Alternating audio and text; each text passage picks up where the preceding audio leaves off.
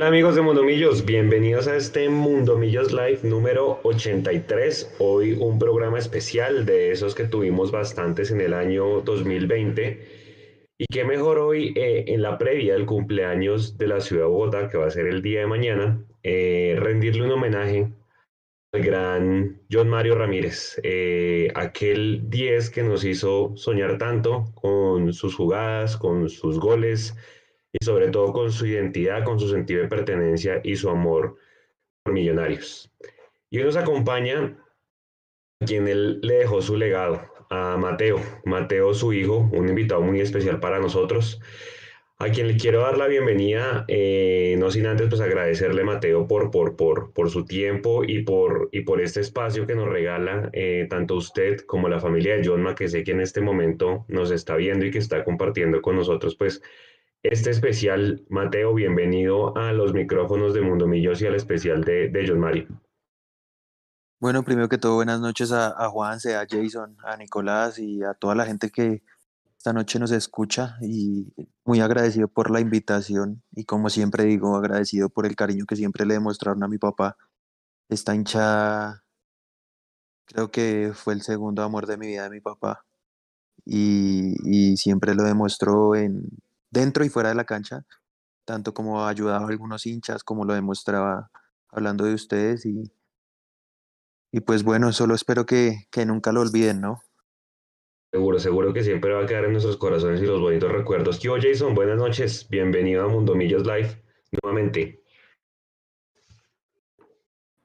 Don Juanse, buenas noches. Eh, eh, es un placer estar aquí, obviamente agradeciéndole a Mateo eh, la posibilidad de compartir con él, a la familia de John Mario, darle evidentemente un abrazo grande.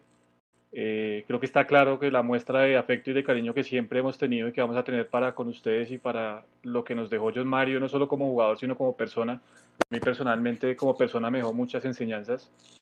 Eh, creo que eso está claro. Entonces, eh, nada, creo que es, es, lo mínimo que podemos hacer en medio de, de la ausencia de John Mario hoy, eh, digamos, terrenal, pero sabemos que recuerdos y esas grandes cosas que nos dejó eh, en nuestra retina y en nuestras mentes a perdurar por siempre.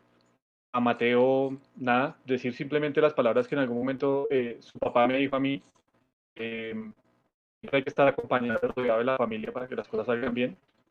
Y sé que eso lo tiene claro Mateo y nada, eh, son cuestiones únicamente de afrontar, de seguir mirar para adelante porque seguramente eso era lo que quería John Mario de aquí, de aquí para, para adelante también con ustedes. ¿no?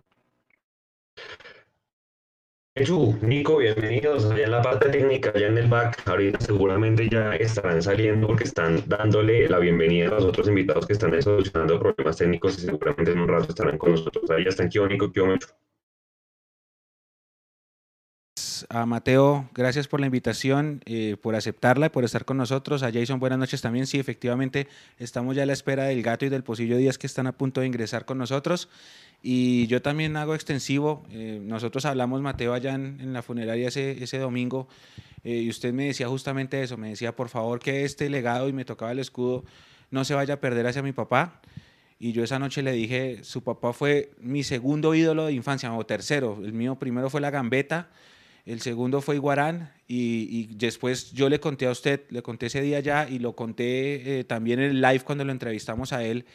Yo le dije, eh, todos en el colegio a los 10, 11 años, en el 93, 94, 95 jugábamos a ser el 10 de Millonarios, porque en ese momento la camiseta 10 pesaba muchísimo y todos queríamos ser el 10. Estaba el pibe, obviamente el pibe era la referencia por selección, pero todos queríamos ser ese 10 y Millonarios tuvo en su papá a ese 10 que todos en el, en el, en el colegio soñamos. Era el típico sueño del jugador niño bogotano que es el, el, jugador crack, el de la, yo siempre digo, el de la camiseta abajo, la, camiseta blanca de abajo es re bogotano, eh, la pantaloneta larga y el sueño de, llegar a la primera en el equipo de los amores de uno, eh, lo que hizo John Mario fue lo que todos soñábamos hacer y todos cuando jugábamos a la pelota nos pedíamos ser John Mario. Yo se lo dije a usted ese día y por eso estoy muy agradecido de que esté con nosotros esta noche en estos micrófonos y a toda nuestra gente que está conectada, que ya los vamos a leer, que también están mandando corazones y que también están mandándole muchas frases a Johnma. Eh, vamos a leerlos y vamos entre todos a pasar un, especial muy bonito hoy, un, un Mundo Millos Live diferente con Mateo, ahora que se unan los otros dos invitados para hablar del legado de John Mario que nos dejó a toda mi generación, le dejó un legado enorme, John Mario Ramírez, y de hablar del cumpleaños de la capital del país. Así que buenas noches, ya les vamos a saludar a todos. Y Juanse, prosiga, por favor. De nuevo, Mateo, gracias. Bueno, Mateo, pues mientras ahí llega la, la, la, la, gente, ¿y por qué quisimos hacerlo, digamos, de esta, de esta manera? De alguna manera, Mateo es bogotano, Mateo tuvo carrera eh, dentro del fútbol seguramente aficionado y, pues fue escalando hasta jugar en inferiores, jugó el torneo del Olaya, ahorita nos va a contar de eso y pues hoy es jugador de, de Patriotas y seguramente también nos cuenta anécdotas de, de, pues de la carrera de John ¿sí? Eh, que de alguna manera pues usted vivió con él, pero también quisimos traer a dos personajes que jugaron con su, con su padre, al Pocillo Díaz, muy amigo de, de Jonma, y al Gato Pérez, que de alguna manera pues estuvieron en ese equipo de ensueños que lastimosamente no pudo alzar el título por aquel sistema de campeonato de esa época de 1996. Mateo, ¿cómo, cómo le inculcó John a usted el amor por el fútbol? ¿Desde qué años? Pues es curioso porque él, él no me metió como que tenía que ser futbolista o, que debía jugar sino dejó que yo lo escogiera hasta que, hasta que quisiera, hasta que él viera que yo, yo escogía eso como una profesión o como algo que me gustaba. Y lo escogí tarde, lo escogí a la edad de 16 años. Eh, le digo, ah, yo, yo quiero jugar fútbol. Y él me dice, ¿pero, ¿pero jugar en serio? Y yo le digo, sí, sí, en serio. Y me dice, bueno, entonces el, el jugar fútbol lleva esto, esto, otro. Eh, hay días en que uno no va a querer entrenar, no se va a querer levantar, hay días en que, en que van a hablar mal de ti, hay días en que van a hablar bien de ti, hay días en que las cosas no se van a dar. Y, y me habló de todo. Y yo dije, sí, yo quiero. Y me dijo, ¿estás seguro? Y yo le dije, sí, sí, estoy seguro. Y desde ahí empezamos a entrenar, empezamos a darle, porque a esa edad de 16 años un, o sea, alguien que quiere jugar ya a esa edad tiene que tener unos fundamentos buenos técnicos, ya tiene que saber parar el balón, pasarlo, conducir. Y a esa edad yo no sabía ni parar el balón. Entonces empezamos con mi papá de ceros a, a la edad de 16 años. Y, y gracias a Dios pues fui, fui, aprendiendo rápido y fui cogiendo esos conceptos rápido. Y, y me empezó a ir bien. Eh, yo siempre digo que fue la mano de Dios porque no es, no es fácil que una persona que, que decida jugar a, a esa edad pues empiece, empiece a coger esos gestos técnicos tan, tan rápido como lo hice yo y pues fue de la mano de Dios y, y gracias al entreno también con mi papá. Eso. Yo, yo creo que a Mateo, de, digamos, cuando, cuando él comienza, yo recuerdo que me encuentro con, con John Mario en las canchas de Escoli, eh, Millonarios, yo creo que eso fue año 2017. Sé si Mateo, como para el mes de abril, mayo de ese año, no sé si para esa época Mateo tenía algún tipo de lesión o alguna cosa. Mateo estaba en Millonarios y estaba trabajando diferenciado. Y no sé si Mateo recuerda, usted iba al fin de semana con su papá a hacer todo el tema de recuperación y hacía las vueltas de la cancha y todo el tema físico, eh, mientras, digamos, las escuelas de Millonarios o las diferentes categorías de Millonarios eh, jugaban sus partidos. Ese día recuerdo, recuerdo que hablé mucho con John Mario, pues de muchas cosas, entre tantas, él, él en esa época estaba pues, empezando a conocer mucho el tema de Pep Guardiola, estaba viendo mucho eh, Mario con el tema de Pep, y mantenía su librito de Pep siempre, siempre con él, y hablábamos mucho del tema de Pep, llegó un momento en el que hablamos de Mateo, y, y me contaba precisamente eso, eh, ya yo no sé de dónde le salió a Mateo la gana que tiene que ser futbolista profesional ahora, él ya lo veía otro tema, porque nunca realmente yo lo presioné para que eso fuera y, y, y lo concuerda ahora, ahora Mateo. Y, y, todo esto va Mateo es eh, precisamente cuál fue, digamos el, digamos, el don que quiere que usted tuvo su papá para en tan poco tiempo ponerlo a hacer lo que usted hace hoy dentro de un terreno de juego. Yo tuve la posibilidad de verlos dos veces jugando con el equipo que, que había conformado John Mario y demás realmente lo que usted hace dentro del terreno de juego, pues parece que fuera de un jugador que viene formado de hace mucho tiempo dentro del fútbol, no de hace cuatro o cinco años atrás. Sí, eh, en esa época que tú hablas, yo tuve una lesión de menisco, eh, me pellizqué el menisco allá en Millonarios y estuve por fuera dos meses y pues estaba haciendo la recuperación. Y lo que tú dices, yo no sé, fue, era como un don que tenía mi papá de enseñar, porque muchas veces por su amor y, y por su pasión pues de que yo era el hijo, eh, chocábamos mucho porque, porque pues obviamente me iba a enseñar como, como más intenso, ¿sí? Y, y muchas veces chocábamos y discutíamos, pero yo le aprendía rápido. A pesar de eso, yo le aprendía muy rápido. Tenía una manera de enseñar que, que tú le cogías las cosas rápido y así era con todo, así era con, con los negocios, así era cuando hablaba con alguien de Dios, así era cuando, cuando hablaba de cualquier cosa, tú le entendías rápido. Por más enredado que estuviera hablando, uno le entendía, yo no sé cómo, era un, es un don que él tenía y, y pues yo creo que eso me facilitó las cosas, gracias a Dios. Y sí empecé a ver el fútbol de otra manera, a, ubicar otros espacios y, y sí empecé a verme como, como un jugador que llevara más años, sino que llevara cinco años, porque este es el momento donde, donde yo llevo cinco años jugando nada más, donde todos los jugadores que están ahorita con los que yo he jugado y los que están ahorita en el equipo profesional están jugando desde los ocho o cinco años y yo estoy jugando hace cinco años nada más. Pero, pero pues es la gloria de Dios en mí, es la, es la gracia de Dios en mí, la verdad. Y el trabajo que se hizo con, con mi papá diferenciado y, y pues es eso. Hola, Pocillo, bienvenido. ¿Nos escucha ya? ¿Escuchan? Sí, señor. Y el gato ya también entró. Si pueden ahí poner la cámara y saludar a toda la gente que nos está viendo en este momento en Mundomillos. Entró, Hola, gato. entró- Ahí salió el pocillo. se, salió, se salió el ídolo de John Mario, hágame el favor. Sí. Esa la tenemos que hablar, ¿no? Eso decía. Eh, Yo, gato. Oiga, al- cogimos al gato en, Eso, en- oiga, en la no. calle. Qué pena, pero pues, pucha la tecnología me estaba atropellando hoy. Bueno, no- eso no importa. Lo importante es que ya está con nosotros. ¿Qué gato? ¿Cómo está? En mute, está en silencio. Si quiere, tranquilo, llega a la casa y lo esperamos. No se preocupe. No, no. Che, qué pena. Tranquilo, que llegue a la casa y se, y, y se nos une sin problema. Ver, no, pero ya, ya, ya estoy en una parte de che. Dale, porque como tengo compromiso, yo soy tarde. Porque lo escuchamos entrecortado, gato. Si quiere, hágale con, con calma.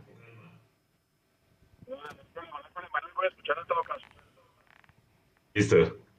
Bueno, nada, eh, gato, estábamos con Mateo, el, el- el hijo de John Mario, y nos estaba contando pues toda su, su, su amor y su decisión que toma pues por, por llegar al fútbol y estaba aprovechando que, que, que usted y el Pocillo entraron pues, para preguntarle, eh, ustedes que entrenan niños, ¿no? Ustedes que están formando niños, porque yo sé que el gato eh, en su escuela pues se dedica a formar niños desde pequeños y el, el Pocillo también.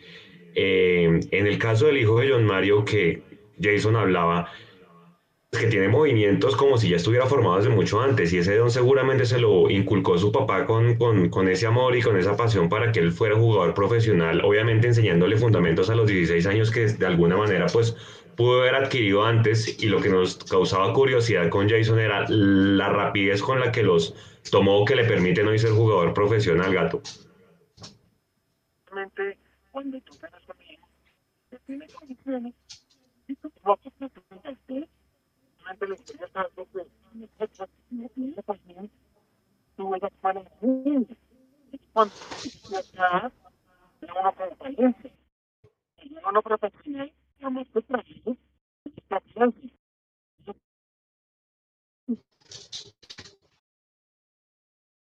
No, no se escucha muy bien.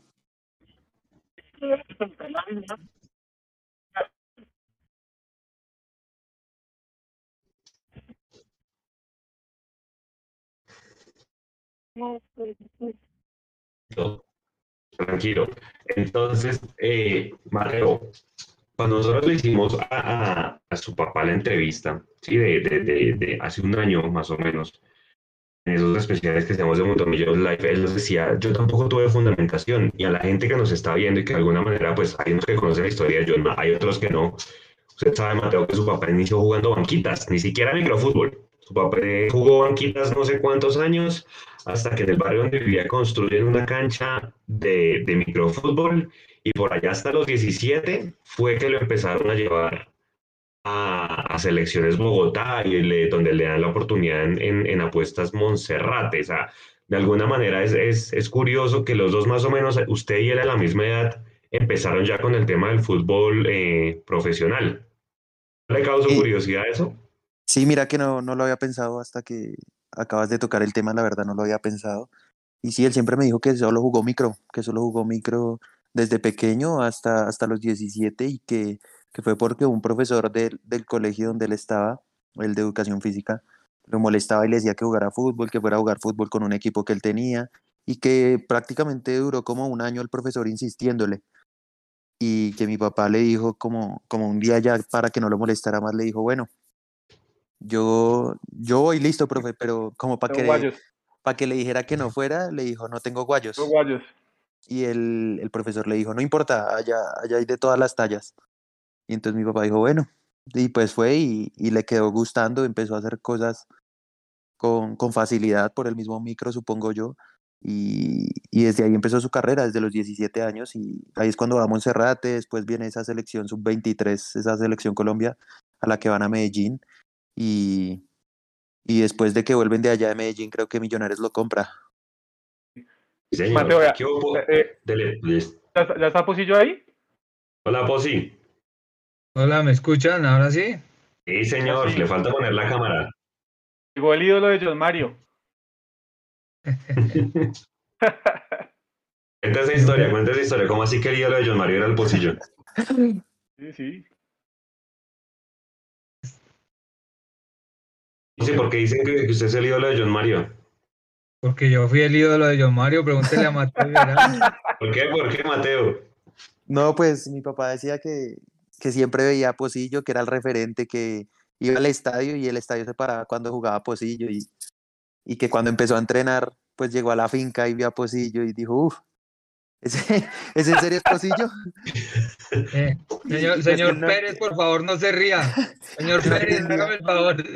Él no entendía, él no entendía y, y, y, pues lo miraba en la finca y decía que los guayos le quedaban grandes y, y se le subía la punta así como sin bat y mi papá lo molestaba, mi papá lo molestaba y decía que, que pues decía, uy, ¿en serio ese es mi ídolo? Pero pues cuando Posi llegaba al campín el domingo resolvía y jugaba como un crack, decía mi papá, que el campín lo convertía. En el campín era, era otro pocillo. Muchas historias, Mateito, muchas historias. Yo vi crecer a, a Mateo eh, eh, desde, desde, desde los brazos de la mamá, eh, todo el sufrimiento de John Mario y muchas situaciones. Y bueno, hoy, hoy lo recordamos con alegría, con, con, con muchas cosas que pasó, que pasamos juntos, igual que, que, con nuestro amigo Ricardo, con, con el gato pasamos unas historias con John Mario y este, le- eh, este señor Pérez le gustaba juntarse con John Mario para sacarle la piedra al pocillo. Oiga, Pocillo, ahorita le estábamos preguntando a Mateo porque le estábamos haciendo como un paralelo en la formación de Mateo y, y, y cómo John Mario llegó al profesionalismo. Entonces John Mario nos contaba que él jugó banquitas y micro hasta los 17 y que más o menos hacia los 17 pues empezó con el tema de fútbol, en cancha grande y toda la cosa y Mateo igual, casi a los 16. Y le hacíamos esa pregunta al gato. El gato lo que le alcanzamos a entender es que cuando usted tiene condiciones, pues la fundamentación se puede trabajar en, en- esa juventud, ¿no? Y, y- fíjese que pues a Mateo lo llevó al profesionalismo y a John Mario también. Sí, sí, es cierto, Juan, y lo que dice el gato y lo que, lo que dice Mateo, es cierto. Eh, desde que uno tenga la formación, eh, eh, y John Mario la tenía, John Mario yo creo que de los jugadores que, que yo conocí en el fútbol, el, el- de, el de más eh, formación y técnica que tenía con la pelota era John Mario. Y eso él decía que se lo había dado el microfútbol y las mismas banquitas. Y, y, y bueno, yo desafortunadamente no tuve esa formación porque eh, ellos mismos decían, yo llegaba a la a línea de fondo, a mí, a mí me tienen demandado, ¿ustedes sabían? El, en el, el- el- el Instituto Distrital de Recreación y Deporte, porque recién inauguraron el, el tablero electrónico, yo rompí como 50 bombillos pegándolos. ¿Usted era como el Morumbí Zapata, llegaba hasta la línea de fondo y mandaba el centro donde saliera o qué? Como Rumpis Ese- estaba mejor. Así era, pero yo igual cobraban. Cuando, cuando me salía bien, cabeceaban y hacían goles, iban y me, me abrazaban. Bueno, ya, ya el gato como que llegó, ya, ya se está acomodando Jason. ¿Alguna pregunta para el post y para Mateo, para el gato? No, es que, es que, vea, Juanse, que eh, Mateo hablaba de ese, de ese primer equipo en el que hizo, digamos, fútbol John Mario, que fue ese tema de representaciones Calderón, creo que se llamaba ese equipo. Que fue Monserrate después. Sí, que después fue Monserrate. Eh, y a partir de ahí, digamos, cuando John Mario ingresa, después va a esa selección Bogotá que creo que comparte con el gato. Eh, en esa selección Bogotá que queda campeona, creo que es año 91, Ricardo. Y ahí, ahí digamos que comparten. Está Ricardo el Gato Pérez, está entre otros, está entre otros el Choco Suárez, Matallana, Raúl Ramírez. Raúl Ramírez, eh, está ahí Raúl Ramírez, y digamos que ahí eh, Tengo entendido uno- que de pronto Vidales también. Roberto. Vidales también, que sí, Vidales también estaba en esa selección. Y, y, y para mí, digamos, cuando uno empezó, cuando yo empecé en este tema del periodismo y demás, entendí en parte lo que era el jugador bogotano, porque muchas veces se ha dicho que el jugador bogotano se ocupa, pues por ser la, la megacapital y, y la metrópolis y demás, que, que, el, que, el, que el joven bogotano se ocupa de otras situaciones menos del deporte y del fútbol. Eh, pero cuando uno se va a las raíces de esa selección Bogotá, en mi caso, entiende que no es, que no es eso, sino que quizá es eh, la falta de gente para ver al talento bogotano en su momento, la falta de oportunidades que hubo. ¿sí? Eh, porque creo que como se apoyó esa selección y como se juntó esa selección, se pudieron haber juntado muchas selecciones Bogotá más Pocillo a lo largo de la historia y, se, y, y yo creo que sí se ha desperdiciado mucho el talento bogotano por falta de apoyo y por falta de verlos. ¿no? Ya, hace muchísimo tiempo. Yo creo que, eh, yo creo que, eh, lo que lo que usted comenta es cierto. Eh, yo también, por ejemplo, participé en varias elecciones. eh, Bogotá, eh, conmigo participó el Tren, eh, Tulio Guerrero, Cheo Romero, Harold Morales, eh, a ver, quién, muchos, muchos, muchos jugadores, fue Jesse Mosquera, a ver quién, de, de- de de esos muchos jugadores realmente tuvieron la posibilidad. ¿Por qué? Porque hubo muchos técnicos que creyeron en ese talento bogotano. Hoy en día eh, los técnicos no creen en el, en el talento bogotano. Eh, yo lo decía en estos días que afortunadamente llegó Alberto a- al equipo. Yo tuve la posibilidad de trabajar con él en, en, en la, en la B, en las selecciones inferiores. Y, y, y él siempre, por convicción, le dio la posibilidad a esos muchachos jóvenes. Entonces, No eh, eh, eso, eso fue importante que tuvieran la oportunidad y mire, eh, eh, ahí se está reflejado lo que se dio. Una transición donde, donde eh, esas camadas del fútbol bogotano llegaban y, no tenían la posibilidad de jugar, entonces se perdían, se iban a, a, jugar torneos, digamos, aquí mismo en la ciudad, y en vez de cobrar un dinero, cobraban eh, o se reunían por, por, por una cerveza o, o por un trago y ahí se perdió muchísimo, muchísimo jugador. Ya todos conocieron la, la casa del gato. Gato ya se instalado en su casa, ya, ya, ya puede Ya. conversar. Ya llegué, ahora sí, buenas noches para todos. Posi, Mate, ¿cómo Eso. estás? Bendiciones noches, para Ricardo, ustedes, ¿cómo gracias por la invitación. Se me atrasó el vuelo, pero no, aquí estoy con un placer con todos ustedes, con Posi, con Mate. Y bueno, y contento de poder estar eh, eh, hablando de, una gran persona, gran jugador. Y Mate, yo creo que no necesitamos decirte quién era tu papá, tú lo sabes mejor que todos nosotros. Pero sí te puedo decir que, que tienes que llevarte o tener el mejor recuerdo de él como persona, para lo bueno, para lo no tan bueno, porque el corazón que tenemos con él es, eso no- no lo va a quitar nadie, y tú menos que nadie lo sabes. Y referente, mejor que nadie, perdón, y referente a la pregunta que me hiciste, y como decía Posi, cuando uno tiene un talento y el papá de uno se lo reconoce y lo trabaja a más temprana edad, muy seguramente va a desarrollarlo mejor. Yo no tuve escuela y mi zurda pues era vergonzosa, yo la trabajaba, pero, pero igual llega uno con falencias. Por eso hoy, Posi lo hace, yo lo hago, trabajamos desde los niños pequeños para formarlos, porque un jugador técnico se defiende en cualquier parte del mundo y Jean Mario le sobraba técnica. Entonces hacía cosas que ninguno de nosotros iba a poder hacer con la pelota como lo hacía él.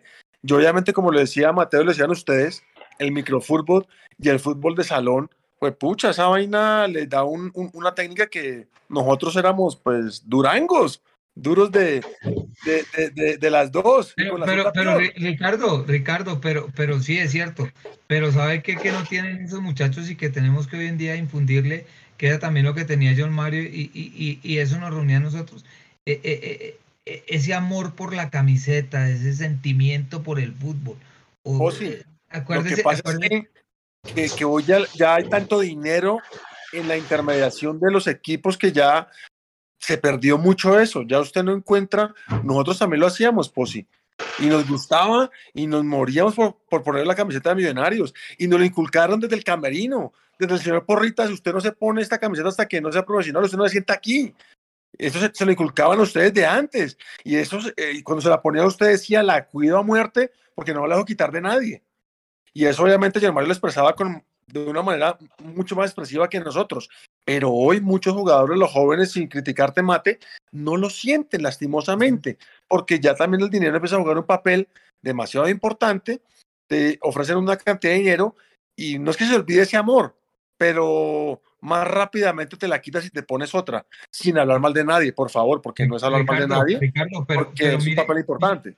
Ricardo, pero mire una cosa, ¿usted se acuerda cuando, cuando terminaba el entrenamiento que nos quedábamos allá jugando a los penaltis a, ¿qué, nos daban? Las 2, 3 de la tarde ahí jugando. hoy en día estos muchachos, con el perdón de Mate, que yo sé que no es así, porque, porque él siempre o tomó esa actitud que, que, le enseñó y le inculcó John Mario, es que, es que eh, salen, están esperando que termine ya el entrenamiento para salir, eh, coger eh, su celular o su tablet o su computador y se meten más a la tecnología que, que, a, que a, a, terminar de perfeccionar sus cualidades. eso sí es verdad. Nos quedamos, yo me quedo, yo se lo digo sin, sin creerme nada más, a trabajar mi zurda, a trabajar definición, porque yo sabía que tenía debilidad y tenía que trabajar más duro que otros para poder el domingo ser titular y meterla donde estuviese. Eso, eso creo que se ha perdido bastante. Eso estoy de acuerdo contigo, pues.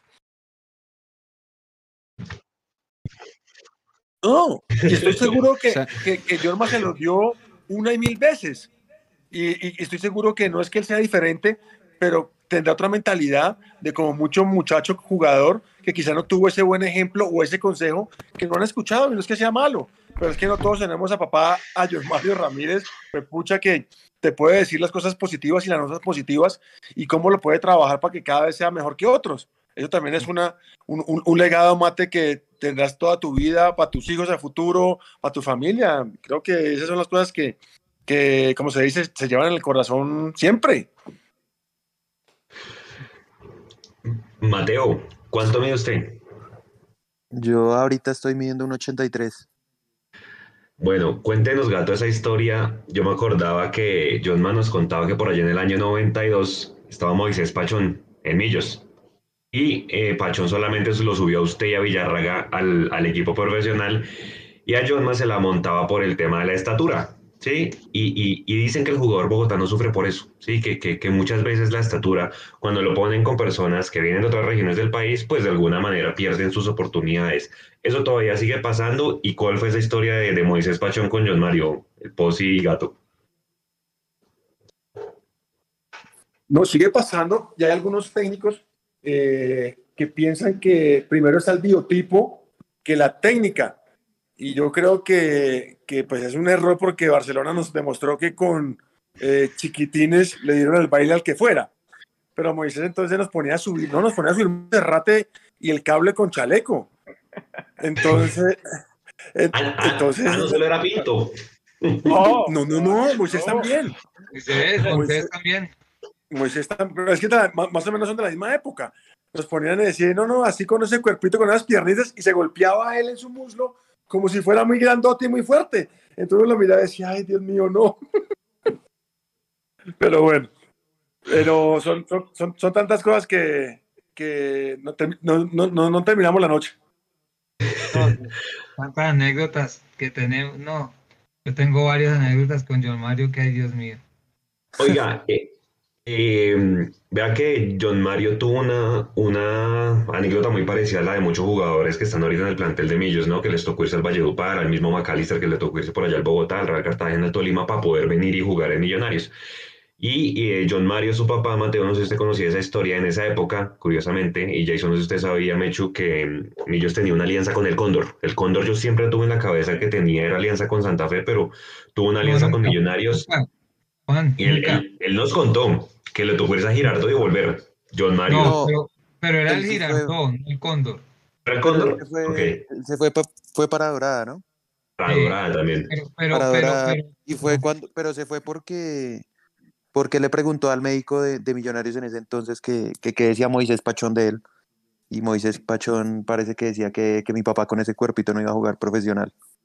Entonces él, él decidió irse, él decidió irse para Dorada Caldas. Y ¿Y con qué equipo jugó? ¿Con un equipo aficionado de, de esa ciudad? O... sí, era como una, la primera La C, primera C, la primera allá en. Dorada Caldas. Y allá estuvo creo que seis meses y, y después volvió a Millonarios. Se fue a préstamo.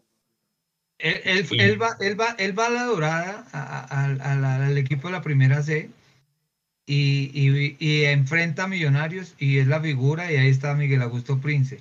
Inmediatamente sacan a, a Moisés Pachón eh, en un partido aquí contra el Cali, eh, toma las riendas eh, Miguel Augusto, e inmediatamente eh, regresan a John Mario a, a- Bogotá. Pero, Josi, Moisa, como se le dice cariñosamente, él sale después del 7-3.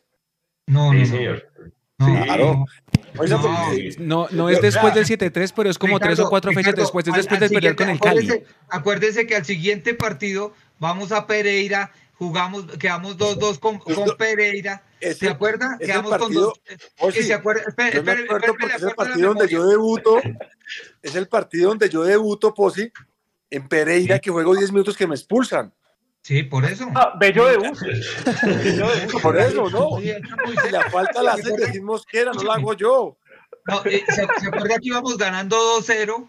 Y, y en vez de, y en vez- no, en vez de, en vez de, de- de elogiarnos en el primer tiempo, nos pegó un vaciado que casi nos saca del camerino. Y, y se acuerda que eh, cuando sacan a Moisés Pachón, porque hay- un, hay un tiempo que él sigue y primero sacan a Orlando Díaz, que era el asistente técnico de él, y Moisés se queda. Lo sacan después del partido con el Deportivo Cali, que el Pájaro Juárez nos hace el gol. ¿Se acuerda que, que después se comentó que alguno de los jugadores eh, le, le había comentado al pájaro que, que arrancara desde la parte de atrás? Nadie lo referenció, hizo el gol y nos ganaron. Y ahí fue que salió Moisés. Moisés alcanzó a jugar, a, dirigir como siete, ocho partidos. Después del 7-3.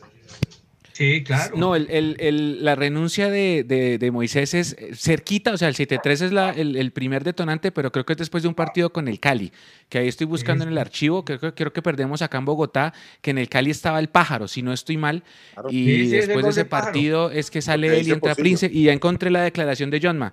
Jonma dice... eh, el médico de la época se expresó muy mal de mí, de mi físico, pero yo siempre había dicho que para jugar no se necesitaba tener físico. Es ahí cuando me voy a Dorada a jugar el primer semestre. Después del 7-3 hablé con Prince para volver. Eso nos lo dijo él el 8 de julio que lo entrevistamos del año pasado en el, en el live. Y cuenta lo mismo, que Moisés Pachón había hablado con nosotros y que nos comentó que iba a darnos la posibilidad, pero que solamente subieron Villarraga y el gato. Antes de, de todo esto. Exactamente. Oiga, eh, Mateo, ¿cómo, ¿cómo se encontró usted? Porque creo que ahorita con Patriotas es su primer acercamiento al fútbol profesional. No sé si usted había alcanzado a jugar Primera B o a campeonatos de pronto nacionales con Millonarios en su época de la sub-20, sub-17 que usted estuvo. Sí, con Millonarios jugué campeonatos nacionales sub-17 y sub-20, pero, pero no es, es la primera vez que estoy eh, pues ya con un equipo profesional de lleno. Sí había estado en algunas pruebas en, en otros equipos profesionales, pero, pero no se me había dado y, y pues gracias a Dios hasta ahorita antes de que pasara lo de mi papá, pues ya, ya se había abierto esta puerta. Se juega, se juega Mateo con más calma en el fútbol profesional y se lo pregunto por qué, porque yo, yo, yo veo que, que el Olaya, que usted también jugó, y los campeonatos nacionales de las, de las divisiones menores son bastante físicos. O sea, se juega con mucha hambre, con esas ganas de mostrarse. Ya en el profesionalismo no es tan así, usted que ya lo está viviendo pues internamente. A mí me parece que, que el ritmo igual acá arriba es bien intenso, es, es bien físico hoy en día y también hay que estar bien preparado físicamente, tanto en lo aeróbico como, como en la fuerza. Y, y me parece que, que hoy en día es muy, es muy físico el fútbol, pero pues acá arriba sí te da un poco más de tiempo por el espacio de los estadios, te da un poco más de tiempo de recibir, de, de jugar. Y, y, pues, pues sí es más físico acá arriba, me parece a mí. Usted, en esa época, ¿cómo era Gato y, y, y Pocillo? La diferencia Pues entre el profesional y el otro. Para nosotros era, era de pronto más duro porque siempre la columna vertebral era extranjera. Entonces ganarse una posibilidad era dificilísimo y teníamos que luchar no solamente contra los demás compañeros, sino contra el extranjero que era, entre comillas, la figura. Lo que dice Mateo es cierto, quizás es más físico hoy, pero igual nosotros de muchachos corríamos el doble porque pues era la manera de, de poder eh, mantener nuestra posición. Obviamente en mi caso con goles, pero corriendo, corriendo mucho y, y dándolo todo en la cancha. Pero sí, el fútbol ha, ha- ha- ha tornado a ser un poquitico más fuerte, no de fuerza brusca, sino más fuerte y más físico de lo que era hace 20 años cuando nosotros jugábamos.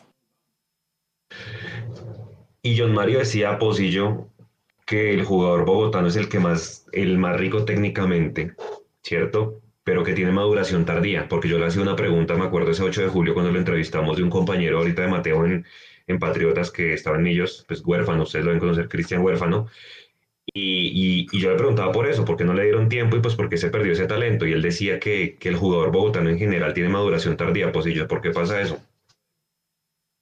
Sí, es cierto, es cierto. Y, y- igual, igual, yo creo que eh, en el fútbol bogotano eh, no es que sea la maduración tarde, lo que pasa es que el jugador bogotano, por lo que hablábamos anteriormente, por, por, por la posibilidad o por la oportunidad, está llegando muy tarde al fútbol profesional.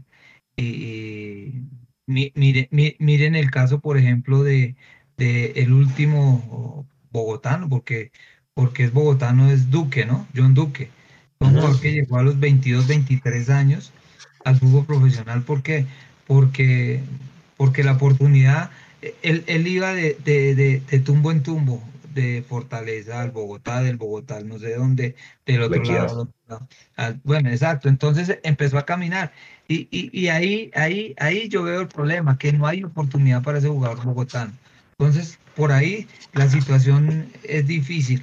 Ahora, hoy en día, hoy en día, eh, eh, lo hablábamos con, con, con varios técnicos del fútbol bogotano, eh, el fútbol se tiene que descentralizar sobre todo eh, en Bogotá porque los talentos están hacia el sur.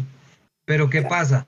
El recorrido de un muchacho de 16, 17 años mm, que, que vive, por ejemplo, en Suacha para venir a entrenar a la 222, estudia, sale a las dos y media de la tarde, coge un transporte eh, para llegar a las 4, 4 y media al entrenamiento, sale a las seis y media, llega a su casa a las 8, 9 de la noche a, hacer tareas y a levantarse a las 5 de la mañana. Entonces, e- e- es complicado. Entonces, por eso, por eso realmente el fútbol bogotano hay que descentralizarlo. Y esa era la idea que tenía y hablábamos con John Mario, por eso, por eso nace el, el proyecto 10. Él, él quería fortalecer esos muchachos, quería eh, seguir eh, dándole la posibilidad, sobre todo a esos bogotanos, para, para que tuvieran la oportunidad en el fútbol, en el fútbol bogotano. Y, y, mire, yo, yo, yo, yo soy testigo de, de, por ejemplo, Mateo más o menos a los 10 años no le gustaba el fútbol. Mateo veía un balón y no, no pateaba. Y John Mario, ay, se cogía la cabeza. Decía, eh, de- decía, "Me- patea mejor Valentina que Mateo. Y Mateo, y Mateo empezó, eh, y Valentina la hija mayor de John Mario.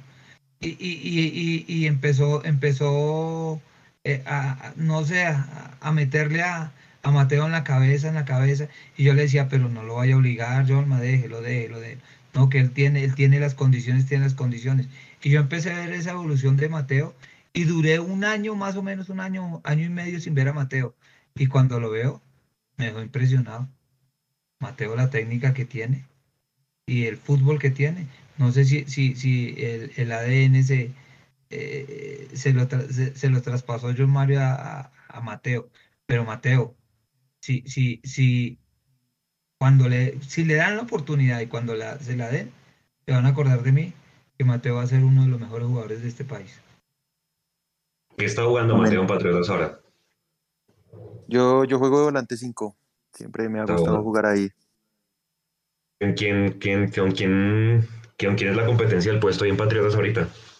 Uf, hay, harta competencia. Ahí está Leudo, está Ordóñez, que ha jugado en, en el Huila, está Felipe Ávila, Orozco. Pero pues es una competencia sana porque todos son eh, buenos jugadores, buenas personas, y entonces es muy sana y, y, ellos me ayudan mucho, me dicen que también qué hacer, qué no hacer, sí, me, me han ayudado mucho, me han llevado muy bien ahí. ¿Ya le dio minutos el profe Hernal? No, aún no. Eh, ayer yo, yo pensé que me iba a tirar un rato, pero por partido se puso caliente y, y de pronto por eso no, no, me tiró un poco, pero pues ya, ya al menos me acerco ahí a la convocatoria. No, con calma, Mateo, con calma, ¿es el suave. 5 el, el cinco raspador, el 5 tarjeta fija por partido o es un más 8? ¿Es un 5 con visión de juego que abre la cancha? ¿Cómo es ese volante 5 Mateo Ramírez? Y me parece que soy un volante 5 más de generar la salida del equipo, de, de, de, salir con buen toque, salir jugando bien. No soy tanto raspar. de pegar, la verdad. La verdad, no yo soy lo he visto tanto raspar, de pegar. Mateo. Yo, yo lo he No, visto pues, raspar. Como, como decía mi cuando toca, toca. Cuando, como decía cuando esos. toca, toca. Necesitamos uno de esos para que ayude a Vega, porque estamos, estamos ahí con un hueco en, en la mitad en millos, Mateo. Ricardo, Ricardo, Mateo estaba ayer como cuando, cuando, cuando usted lo ponían en el tablero de último colgando. ¿sí?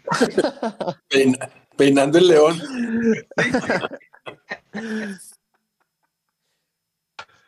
Oiga, eh, Mateo, eh, Johnma, Johnma era un defensor de, del tema de la identidad de, de Millonarios y, y- me voy un poco a lo que decía el Poz y el Gato, que, que, esa identidad de pronto pues puede que se esté perdiendo.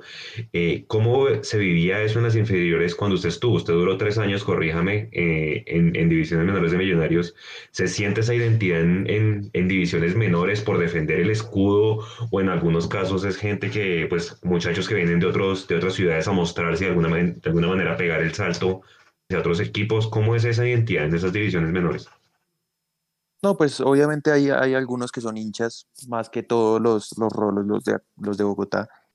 Hay otros que también de, de Buenaventura vienen, digamos Emerson, creo que la familia de Emerson es hincha de, de Millonarios y él también es hincha de Millonarios desde hace rato. Yo jugué con Emerson ahí en la sub-20. Hay otro jugador que está ahí en, ya con, con el profe Gamero en, la profesional que se llama Juan José Mosquera, que también es, es hincha de Millos, se juega de centrales de Buenaventura.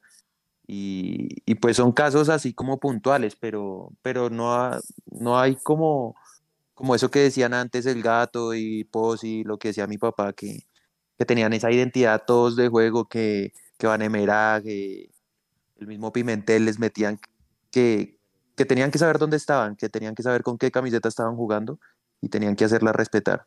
Y desde, desde que ellos subieron, me contaba mi papá que les metían eso en la cabeza. Los grandes les metían, mire, mires en el, mires el pecho y mire dónde está jugando. Y, y esa camisa se hace respetar. Gato, en la época de ustedes, ¿quién era el que más hacía eso? ¿Quién era el referente de, venga, usted está defendiendo los colores de Millonarios, no de cualquier equipo? Yo creo que era, er- er- eran todos, no era uno solo. Y como te decía anteriormente, desde el mismo señor Porras, que pues era el que no te dejaba entrar al camerino, le hacía a uno ganarse eso. Entonces uno ganarse esa posibilidad de estar ahí, ya lo hacía no, no quererse dejar sacar. Y ya dentro del camerino se sentía eh, el amor por la camiseta, el, el- el- el querer, mejor dicho, mm, ser el mejor con ella puesta. Eso también eh, nace en todo el grupo, en las reservas, los mismos profesores. Entonces eso viene de- desde abajo, no solamente cuando estás arriba. Ya cuando llegas, eh, pues obviamente lo vives de otra manera, pero desde la reserva, desde la tercera división, desde la cuarta, ya lo vas sintiendo, perdón, lo vas viviendo y ya cuando tú llegas también ya te lo apropias. Y una vez lo apropias, en la cancha te sale natural, ¿no? Digamos como que, eh, como si fuéramos profesionales desde siempre. Y eso es lo que de pronto se ha perdido un poco por, bueno, por muchos temas. También eh, las cosas evolucionan y cambian y es un poco normal. Pero, pero sí nos falta eso y creo que pues tú fuiste de pronto muy, muy, muy cariñoso. Identidad no tenemos lastimosamente y creo que Gamero se la está, se la está devolviendo un poco, pero han pasado un lapso de 15, 20 años y volver a recuperar en dos años tampoco es fácil. Pero bueno, lo importante era empezar y creo que el profe Gamero con, con, eh, con, Le, con Arnoldo, con todos los que se han acercado, con Freddy que está ahí, con Serve. Entonces, eso, eso hace que por lo menos vuelva otra vez a, a coger ese poquito de fuerza que, que por años se, para, para mí se ha perdido totalmente. Posi, ¿cuál fue el mejor gol de John Mario en su opinión? ¿Usted le vio con la camiseta de Millonarios? Salió. Bueno, gato. El mejor gol del Posi. Dijo, no me comprometo. Sí, sí, sí. No, lo que pasa, sí, exacto. Es difícil comprometerse, pero sin duda de la duda los mejores goles eran, así fuera en la línea, Santa Fe y Nacional. Obviamente, ya después América, que en ese momento quizás no era tan rival como lo era Nacional, también era, también era importante. Pero los mejores Santa Fe Nacional, definitivamente. Yo, obviamente, de unos años para acá, también hacerle gol a América, también eran, eran los tres goles. Así fuera el último toquecito en la línea, pero eran los más valiosos, si lo puede llamar uno así, para uno mismo, para la hinchada, para todo. Y ya por factura tiene muchos, eso sí, ya es para gusto. El que le gusta tiro libre, tiro libre. El que quiere media distancia, media distancia. El que quiere con enganche, enganche. Pero entonces tiene para dónde escoger. Usted, Mateo. Venga, Juan, eh, Juan yo, yo, tengo un gol, un gol, yo creo que el gato estaba ese partido. Tengo un gol que le hizo al Deportivo Cali, creo que fue a, a Calero.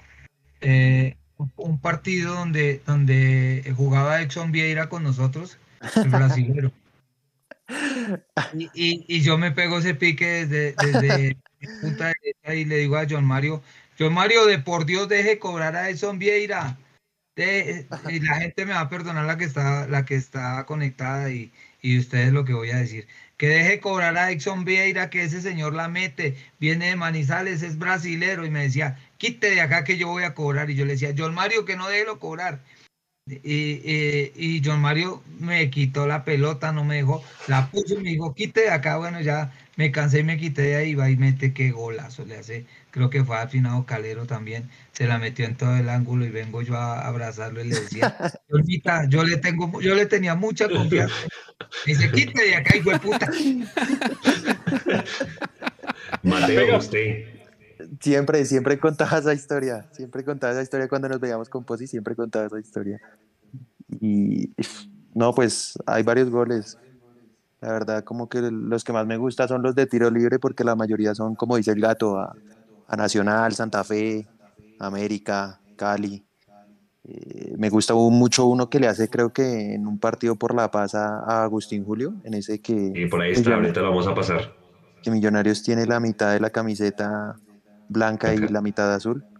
Ese gol, ese gol me gusta mucho. Y el que, el que dice Posi también está por ahí en el video. El que le hace el Cali sí. es, es, el, es el gol en que se acerca como a la, a la barrera a hablarle y, y, patea. Es ese gol el de, el de Vieira. Ve, vea, Juanse, vea Juanse, no, eh, Posi, yo no sé si en esa época, eh, pero a mí me pasó particularmente con John Mario, pues yo era muy pequeño todavía y empezaba apenas a ver fútbol, pero al primer jugador que yo vi patear, ahora que está tan de moda eso que meten el jugador detrás de la barrera y demás, el primer jugador que yo vi patear por debajo de la barrera, o sea, pegarle a ras de piso cuando la barrera saltaba, fue a John Mario. Y John Mario hizo varios goles de esa forma, pateando, pateando así por debajo de la barrera.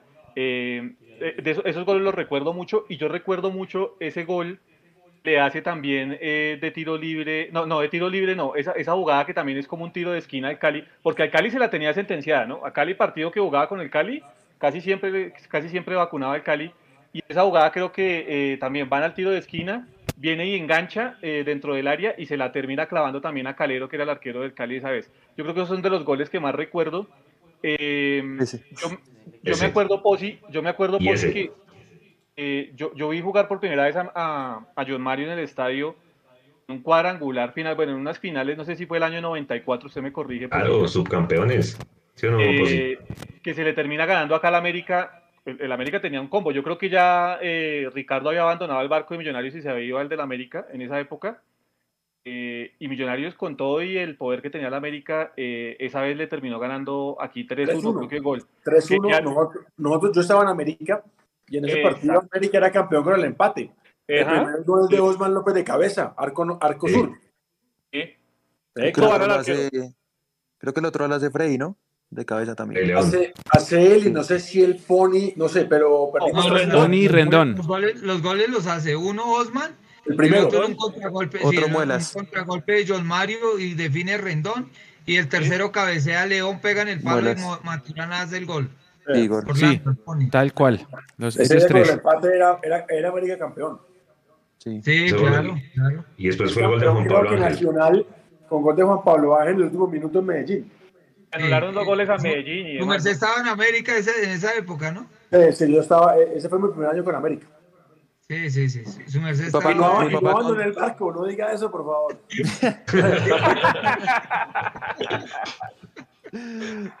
Ay, ¿Qué, ¿Qué, va a decir, Mateo?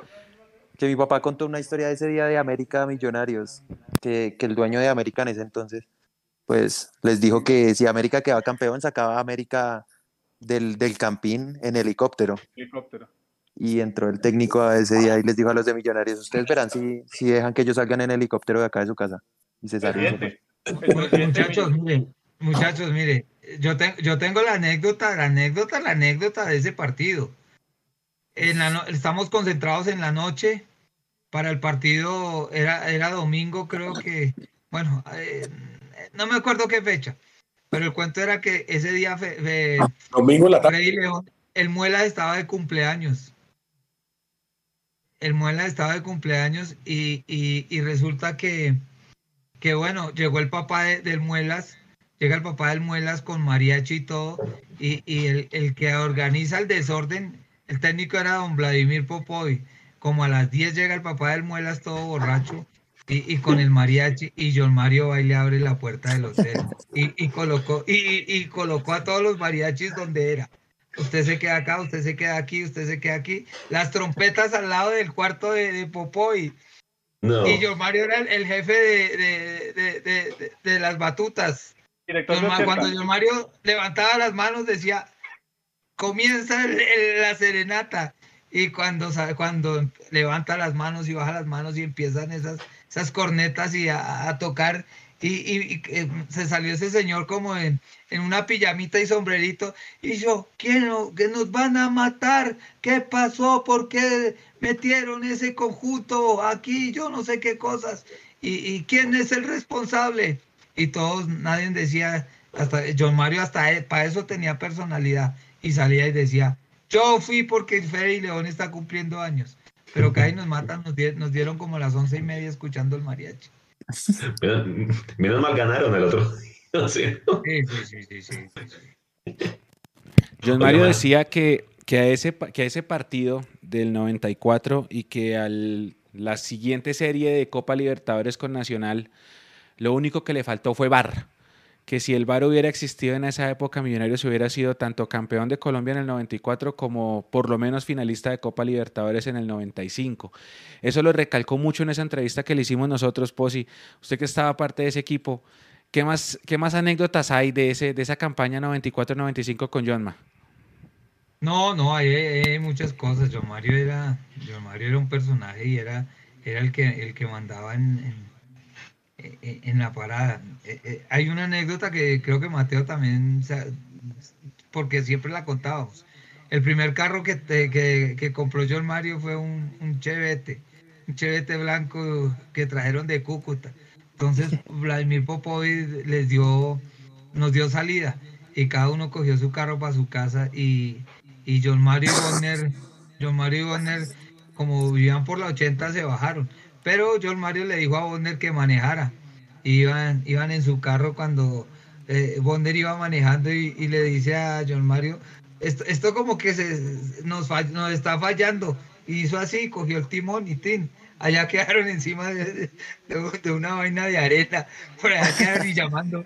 Que vengan, que necesitamos auxilio, que nos estrellamos, que no hay que. No, ese John Mario tenía unos, unas historias el, la primera vez que viajamos, ¿no? Eh, eh, Ricardo, ¿se acuerda? Cuando, cuando empezó a echar toda esa mano de, de, de, botellas de vino al maletín para traer de regalo, ¿se acuerda? No, pero yo compartí de Selección Bogotá. Cuando soñábamos con jugar profesional. Nos tocaba caminar en Chigüiro desde allá adentro hasta la Boyacá para poder coger transporte en la Boyacá para la casa. No, y con mi hermana compartimos mucho y nos tocó sufrir esa buceta de la Liga Bogotá que nos llevaba a Cali como en 15 horas, pues se llevaba cada esquina. Uy, no, nos pasaban unas. Nos pasaron, nos tocó, nos tocó cosas muy duras, muy bonitas. ahora, ahora que lo mencionan, ahora que lo mencionan, yo tengo una pregunta por, me acordé de anoche.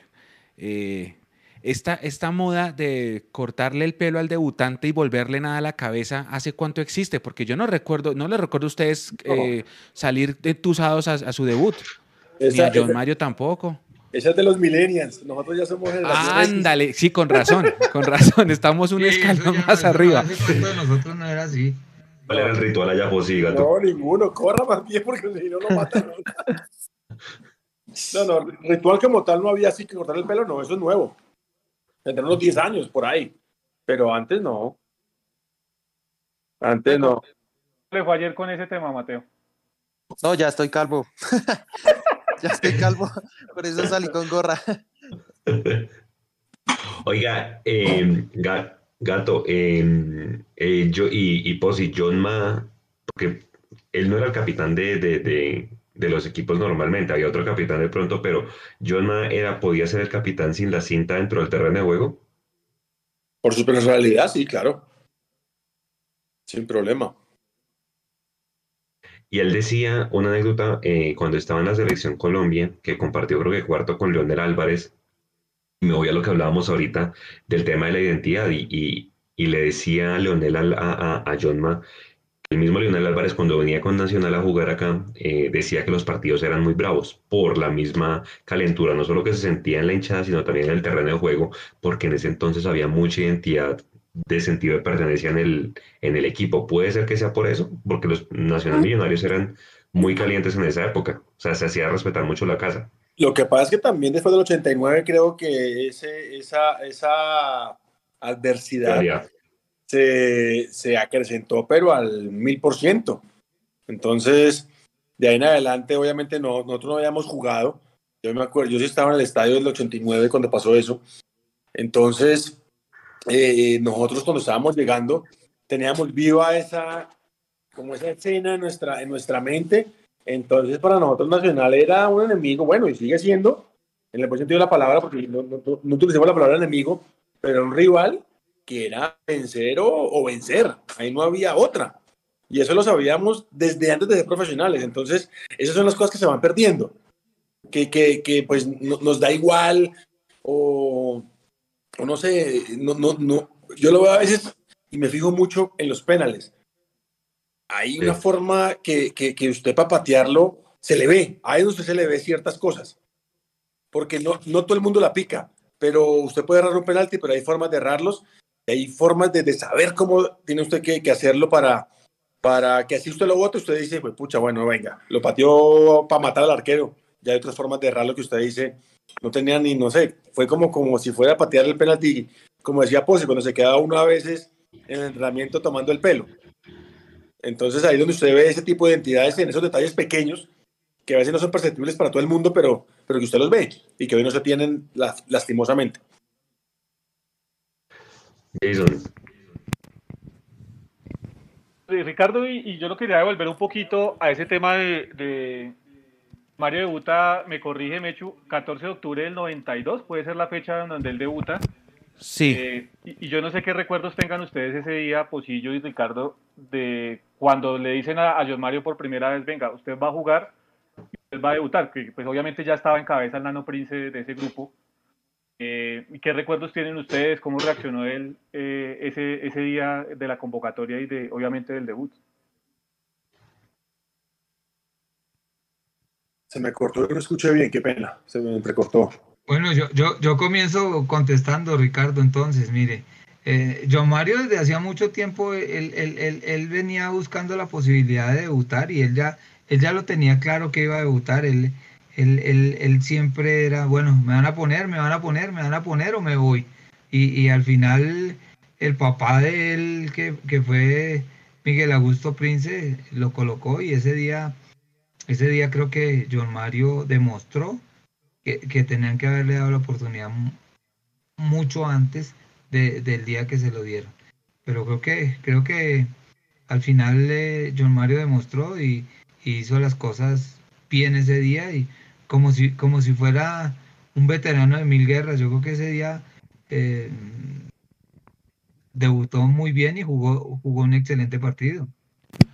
Voy a tratar de jugar con la memoria de ustedes dos. Eh, ustedes de pronto, de pronto, por alguna cosa, se acuerdan de la noche previa de ese partido. O sea, John Mario era, pues sí, el niño que está a punto de cumplir el sueño del pibe, debutar, pero él estaba nervioso esa noche o como si nada en la concentración. No sé si se acuerdan de pronto. Él ahí, e, esa noche previa a ese partido, ese partido creo que fue, en, no me acuerdo si fue en Bucaramanga, bueno, no, en Pereira, creo que fue.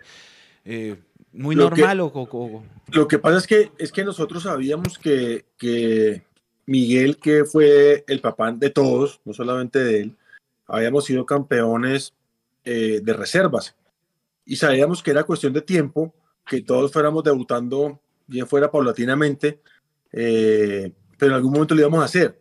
Entonces digamos que yo estoy seguro que el problema no era de nervios, sino era cuestión de tiempo. Entonces él le dijo, como nos dijo a todos, que si hacíamos lo mismo como hacíamos en reservas con él, él nos iba a poner. Y si lo hacíamos bien, nos iba a dejar. Y yo Mario ya con esa personalidad, porque de pelado la tuvo, entró e hizo lo mismo. Con la misma personalidad que hizo en reserva o en el entrenamiento. Y ahí, como fue con, también tuve la fortuna yo, ahí nos quedamos.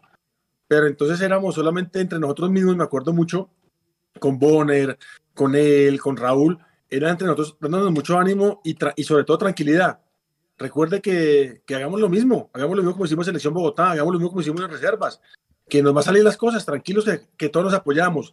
Eso sí le digo, nos apoyamos y nos queremos y nos queríamos mucho, porque entre todos nos ayudábamos, pero de una forma, como le digo, que, que se ve poco lastimosamente ahora, porque también tuvimos la fortuna de, de estar varios años antes en selecciones de Bogotá y en reservas, pasando pues momentos duros. Y ya cuando uno está viviendo, empezando a vivir los momentos bonitos, pues entonces el apoyo es más fuerte aún. Entonces, no, no creo que no haya tenido nervios, pero la personalidad de seguridad que tenía para jugar ese día, como lo tuvo hasta el final de su carrera, fue la misma.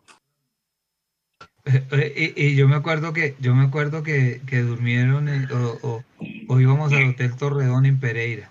En Pereira Torreón, en claro. El cuarto, en el cuarto estaba con, con Raúl Ramírez. Entonces imaginé ese par.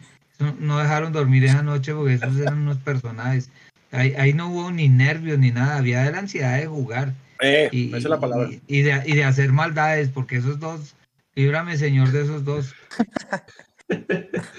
Oiga, Mecho, único que dice la gente ahorita que nos está viendo, que le preguntan al gato, al Posi, a Mateo. ¿Qué dicen? Dice, bueno, vamos a empezar a leer a la gente. Eh, gracias a todos, han escrito muchísimos mensajes, entonces vamos a arrancar. Jairo Niño, mi ídolo grande, Dios lo tenga en su gloria. Manuel Rondón dice, pregunta para el gato, ¿cuál era la cábala que más usaba John Mario? Yo la de verdad no me acuerdo de cábalas, pero siempre entrábamos con el mismo, con el pie derecho a la cancha. Eso sí, no, no faltaba. Pero algo que él apostaba, pues no por, sino por decir, era a quién le iba a hacer túnel. Y no fallaba. Y no fallaba. era una bestia para eso, se lo juro. Y, se reía. Mateo tiene, Mateo tiene alguna cábala también, eh, como Maca que entra pisando con el pie derecho tres veces, alguna cosa así. No, no, no, orar, orar, orar, adentro. La, la, cábala de John Mario, la cábala de John Mario en esa época, porque en esa época era católico, era ir los viernes al, Divino Niño, ¿se acuerda? No, no crea, no crea mi eh, madrugado. nosotros madrugábamos y Miguel era, nos acolitaba en el de la palabra. Nosotros salíamos del hotel, que concentrábamos en la 67, nos íbamos a las 5 de la mañana, Bondas, John Mario y yo, nos íbamos a, a misa de 6 al 20 de julio el profe nos dejaba, sabía que éramos que íbamos al 20 de julio, íbamos al 20 de julio cuando éramos católicos, yo también soy cristiano hoy, íbamos, rezábamos y, llegábamos a desayunar. Y el profe sabía que, digamos que era, no, no digamos que ahora, pero era lo que sentíamos y con los Cortés también iba con nosotros también, éramos los cuatro. Recuerdo que nos dejaba llevar los carros, íbamos en mi carro, hablo del 97, ¿no? Porque antes no, no lo hacía. Y, y el profe nos dejaba no, ah, no, 92, 93, mentira. 92, 93, porque 97 fue maña. Y nos dejaba sin ningún problema. Y eso era bonito porque nos tenía tanta confianza que sabía, tanto si era para algo malo, sabía que le hacíamos con todo. Y si era para las cosas también así, también sabíamos que éramos, que éramos correctos en eso. E íbamos allá, como dice Pose, al 20 de julio. A ver, preguntan... También, fue en Alcahueta cuando me robaron los guayos que él me los vendieron. ¿Yo, Alcahueta? Contigo, pues, me extraña. A ver, vamos a ver qué más preguntan por aquí. Mateo, ¿se ve jugando en Millonarios en un futuro cercano? ¿Y cuál es su mejor referente en la posición de volante 5? Sí, claro, claro que me veo jugando ahí. Es, es un sueño de, de niño eh, que siempre he tenido, siempre como ver de referente a mi papá en, en, el equipo, pues es un sueño que siempre he tenido. Y de un referente en mi posición, a, a Sergio Busquets, me parece que, que hace el fútbol simple y, y como tiene que ser. Listo.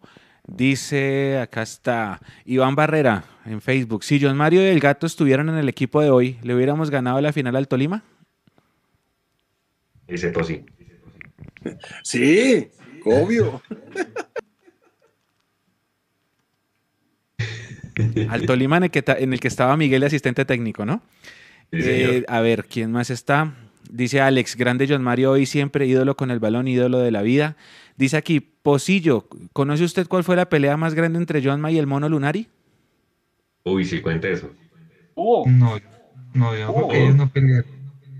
Hubo peleas. Hubo peleas. La, la única pelea que, que, que yo conocí fue el día que, que, que me encendió golpes a mí y lo iban a echar, que lo salvó Iguarán. ¿Se acuerda, Ricardo? ¿A no quién? ¿A estaba. John Mario? Sí, sí. En el, estábamos en el, estábamos en el, eh, en la práctica y algo pasó. Y, y se enloqueció y me, eh, me tiró, me tiró y me pegó y, y- y casi me costalea. Pues así hablándolo.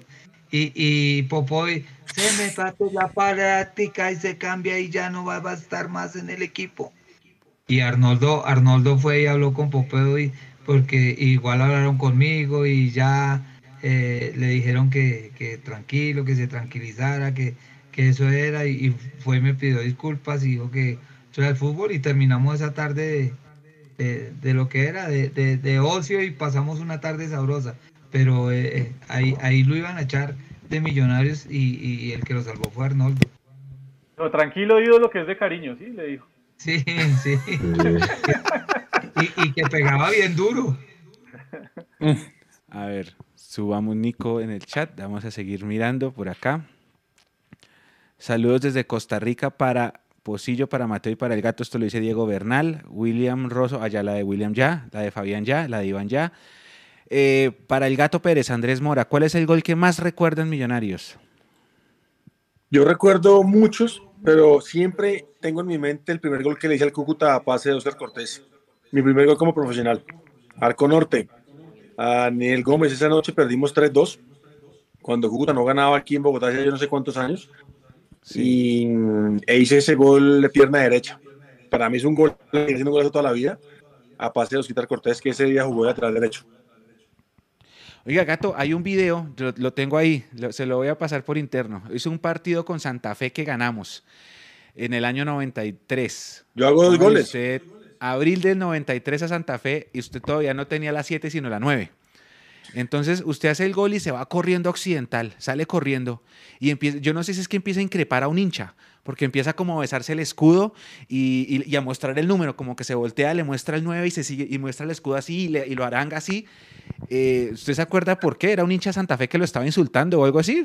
No, si no, si no mal recuerdo, Ya vamos con más preguntas. Venga, no, eh, hubo un momento en el que no, acá perdimos la conexión, nosotros no alcanzamos a escuchar la historia, pero eh, estaban preguntando, Gato, usted sobre todo porque hay un partido, eh, nosotros lo pusimos en nuestras redes sociales siempre que se cumple un aniversario de ese partido, que es el 4-0 a Nacional con Umaña, segunda fecha. Burgues había debutado en la primera un 0-0, un 1-1 con Santa Fe. En la siguiente fue ese 4-0 y ese 4-0 es especial, primero porque es la última vez que le metimos cuatro goles a Nacional, han pasado cuántos años, desde el 97, y segundo porque todos los goles fueron de jugadores bogotanos. Y alguien preguntaba que pues para ustedes, ¿cómo se sentía hacerle un gol a Nacional? Pues lo hablamos ahora, hace un momento que nosotros, y especialmente yo, cuando, de hecho, lloramos el día que nos eliminan en el 89 Nacional, con ese gol, con el penalti que le roban a Arnoldo. De hecho, teníamos ya esa rivalidad eh, adentro, y cuando ya podemos estar en campo, ya usted quiere, pues, hacer algo, pues, eh, para, en el sentido de la palabra, eh, desquitarse de, ese, de, ese- de esa, de esa derrota.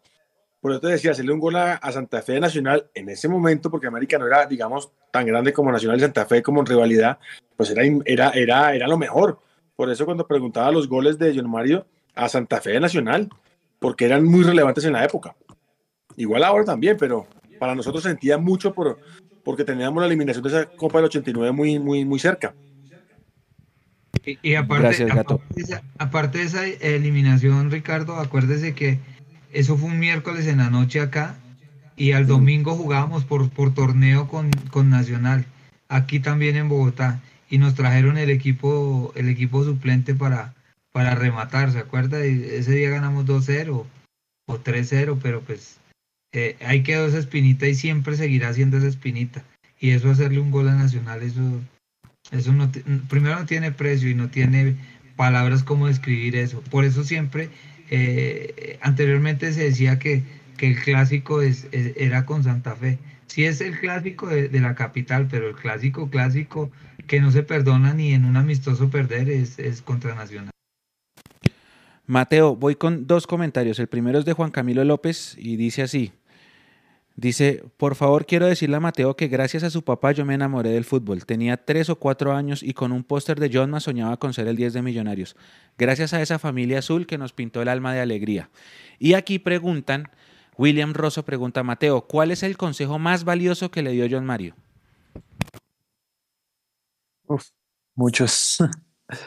muchos, tanto, tanto como para la vida como para el fútbol. Pero, pero siempre me dijo que, que hiciera las cosas como, como para Dios y no, no para los hombres, que, que no tratara de impresionar a nadie ni de mostrar lo que, lo que uno no es, sino ser siempre igual en todo lado. Él, así como fue él, me lo enseñó con, con su ejemplo, porque él era en la casa igual era afuera él era igual en todo lado, entonces con su ejemplo me enseñó muchas cosas y, creo que ese es el consejo más valioso que me dio. Dice acá, bueno, es un mensaje, Alejandro Valderrama. Gracias a Dios por la vida de John, más referente de vida y referente de cómo se debe portar la camiseta del azul. ¿Quién más está por acá? Que si John Mario se bailó a Salas en una Libertadores. Y pregunta eh, Lucio Blogs que una anécdota de Libertadores, Posi. Bueno, yo, yo, yo, yo anécdota de, de, Libertadores, pues, eh, a ver, no, es que yo Mario tenía muchas, pero, pero creo que, creo que fue una, una cuando, cuando vamos a Santiago de Chile a jugar contra la Universidad Católica y a la Universidad de Chile y, y expulsan a, a, a Orlando Rojas, soy asistente del profe Gamero y y él creyó que iba, que iba a eh, estar de paseo. Entonces yo Mario le dice a Pupoy, no, no, no, es aquí no podemos tener a, jugadores de paseo que se vaya a jugar mañana contra Envigado. Y, y, y, Orlando ya había sacado toda la, ropa de, veraneo para irse. Y yo Mario fue el que le habló a Popoy y lo, a las dos horas lo habían devuelto, le tenían el tiquete para que se viniera a jugar contra Envigado. Entonces yo Mario era, era un personaje. A ver, sigamos por acá. Dice John Freddy Granda, excelente homenaje a John Mario, gracias muchachos. Dice Darío Silva, me encontré una vez a John en la estación de Prado Veraniego, me saluda y me dice que haber quedado campeón de la Copa Colombia 2011 con Richard Páez era una bendición y que venían muchos más. Él estuvo muy ligado a ese plantel, ¿no, Mateo? Al, plantel de Richard Páez. Sí, sí, sí, el, el profe Richard lo dejó entrar eh, y él iba a todos los partidos que eran en Bogotá. Él entraba al hotel con el equipo y, y de ahí salían para el estadio. El profe Richard fue muy especial con, con el viejo. Y, y, pues se hizo una linda gestión ahí, eh, orando y acercando a, a, todo ese plantel a, a Dios. Y, y, después ese plantel es el que queda campeón de, de la Copa Colombia en el 2012, si no estoy mal. 2011. Aquí están, están hablando, bueno, de goles, de goles de John Ma. Dice John Barrera, el gol a Nacional en el S4-0 de tiro libre lo acabamos de mostrar nosotros. Es el de los cuatro goles de bogotanos que el gato hizo de penalti y Alex Daza hizo dos. Eh, dice, ese día John Mario se volvió mi ídolo, yo tenía cinco años. Andrés dice, el gol que le hizo a Santa Fe del que hablaba Mateo, el del clásico en paz de la camiseta mitad azul, mitad blanca, fue un golazo, yo estaba ese día en el estadio, ganamos 2-1. Dice Darío Silva el gol que le hace al, Cali en el enganche, que también ya lo pusimos. Aquí dice José, eh, 1992, técnicos Moisés Pachón, Miguel Augusto Prince. Después fue Popovich en el 94. Luego aquí Otoniel, Castelnoble, Umaña y Maturana, del 92 al 98, nombre a los técnicos. Saluda a Bandola desde Rincón Azul. Dice Felipe Abril, Mateo Ramírez es un crack, él va a ser el mejor jugador de la selección y de Millonarios y del mundo, acuérdense de mí. Dice... Eh, grande el Pocillo, dice Oscar Jiménez, crack Pocillo. Eh, Natalia Martínez saluda al gato. Dice Fabio Peña, qué programazo el de hoy, el nivel de los invitados está brutal. Paulis saluda a John, me dice gracias por tanto ídolo. Felipe Abril dice, tengo 14 años y mi sueño es jugar con Mateo en Millonarios en la Selección Colombia. Ojalá se me cumpla ese deseo. Eh, ¿Quién más está por acá? Ah, Juan, Julián Valero dice, yo soy de Santa Fe, pero me alegra que un jugador de la calidad de John Mario hubiera jugado con la camiseta del León. La vida de él es un modelo a seguir. Nos hizo gol. Mm, dice, ¿quién más está? Ay, Andrés, Andrés García, que nos hace una donación. Muchísimas gracias, Andrés. Y dice, John Mario está en la gloria del Señor. Qué bueno haber tenido semejante jugador en Millonarios. Recuerdos grandes que muy pocos dejan. Y estamos listos, Juanse. Oiga, por ahora. Gato Posi, el, en la entrevista que le hacíamos a señor Mario, él reiteraba mucho que si él fuera el técnico, el capitán de Millonarios tiene que ser un rolo. Y uno mira las, las, las, las campañas de, de, Hernán Torres y de Russo, pues no era tan así, ¿no? El capitán era cada bien uno y en el otro era Mayer Candelo. Ahora precisamente que el capitán es McAllister y el segundo capitán es Andrés Román, los dos rolos, de alguna manera eso puede ayudar a que se vaya recuperando la identidad de la que tanto hablábamos al principio. O sea, si ustedes fueran los técnicos, el capitán de Millonarios tiene que ser bogotano. Yo no sé. Ahí sí, no, no es que no esté de acuerdo, pero eso también se va ganando. Eso no es solamente de, de dónde debe ser. Hay, hay, hay, gente que es líder de nacimiento independientemente de donde sea y otros que no, por más que sean rolos. Entonces, no es que no esté de acuerdo, pero, pero no, no le veo que sea necesariamente relevante que sea rolo. Lo mismo pienso yo, lo mismo pienso yo. Yo creo que eh, el liderazgo va por dentro, y, independiente de, de, donde haya nacido. Mm, últimamente ahí también estuvo Sebastián Duque, eh, Sebastián Duque, no, John Duque, que fue capitán y rolo, pero, pero no, yo creo que eh, lo más importante es el liderazgo para ser capitán. ¿Cuál fue la anécdota más, usted le quedó más marcada, Mateo, de su papá con, con Millonarios? Porque él vivía, respiraba por Millonarios eh, ¿cuál fue la anécdota más, más relevante? ¿Cómo vivió él, por ejemplo, la final de la, de la 15 y de la 14? Usted que de pronto ya se acuerda más de eso, ¿cuál vivió él con más, con más alegría? Yo creo que le dio más alegría la, la de la 14, porque no se ganaba hace mucho. Y, y, pues después de tanto tiempo haber quedado campeones, le dio, le dio mucha alegría. Y recuerdo que por esos días estuvo pues pues bien feliz por eso y porque también era un poco más del proceso de, de Richard Páez, un poco más cercano a ese proceso donde él estuvo tan cerca. Y pues anécdotas así con el de Millonarios. Eh, siempre que íbamos con, con Richard Páez eh, y entrábamos al hotel, porque yo entraba con él, me, me enseñaba varias cosas ahí de, de uno cómo debe portarse en una concentración, como jugador, qué debe hacer, qué no debe hacer, cuando pasa a comer. Entonces era muy lindo porque sin saberlo me estaba preparando para todo esto que está pasando hoy en día y, pues ya uno no entra tan nuevo a una concentración, sino ya sabe cómo comportarse y qué, cosas debe hacer y no hacer. El año pasado el Posi y el gato estuvieron con nosotros en esta misma época más o menos que hicimos un programa también. El Mario estuvo un ratico en ese, ese programa del cumpleaños de Bogotá y, una reflexión que se hacía es que el, el, jugador no es técnico, eh, es muy bueno y demás, pero muchas veces no los aguantan, ¿no? Los papás en las casas les dicen, les doy un año, y si en un año usted no, pues no llega al profesionalismo, le toca ponerse a estudiar.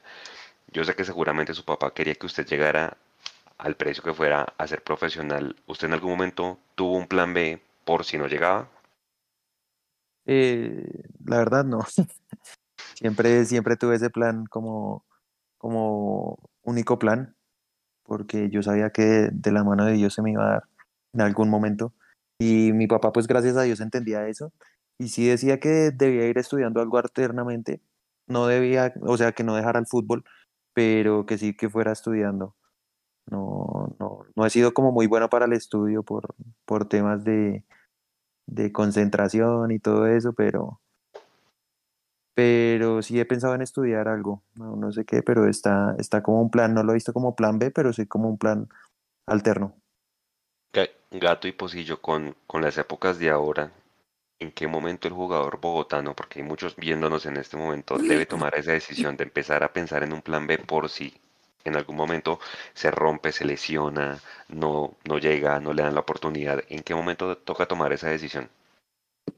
Yo, yo, yo creería, y me le adelanto a Ricardo, es que eh, siempre eh, tiene que tener, eh, tratar de tener una profesión paralela al fútbol, porque el fútbol es, es, es, es, una profesión que ya se está tomando como profesión que dura muy poquito.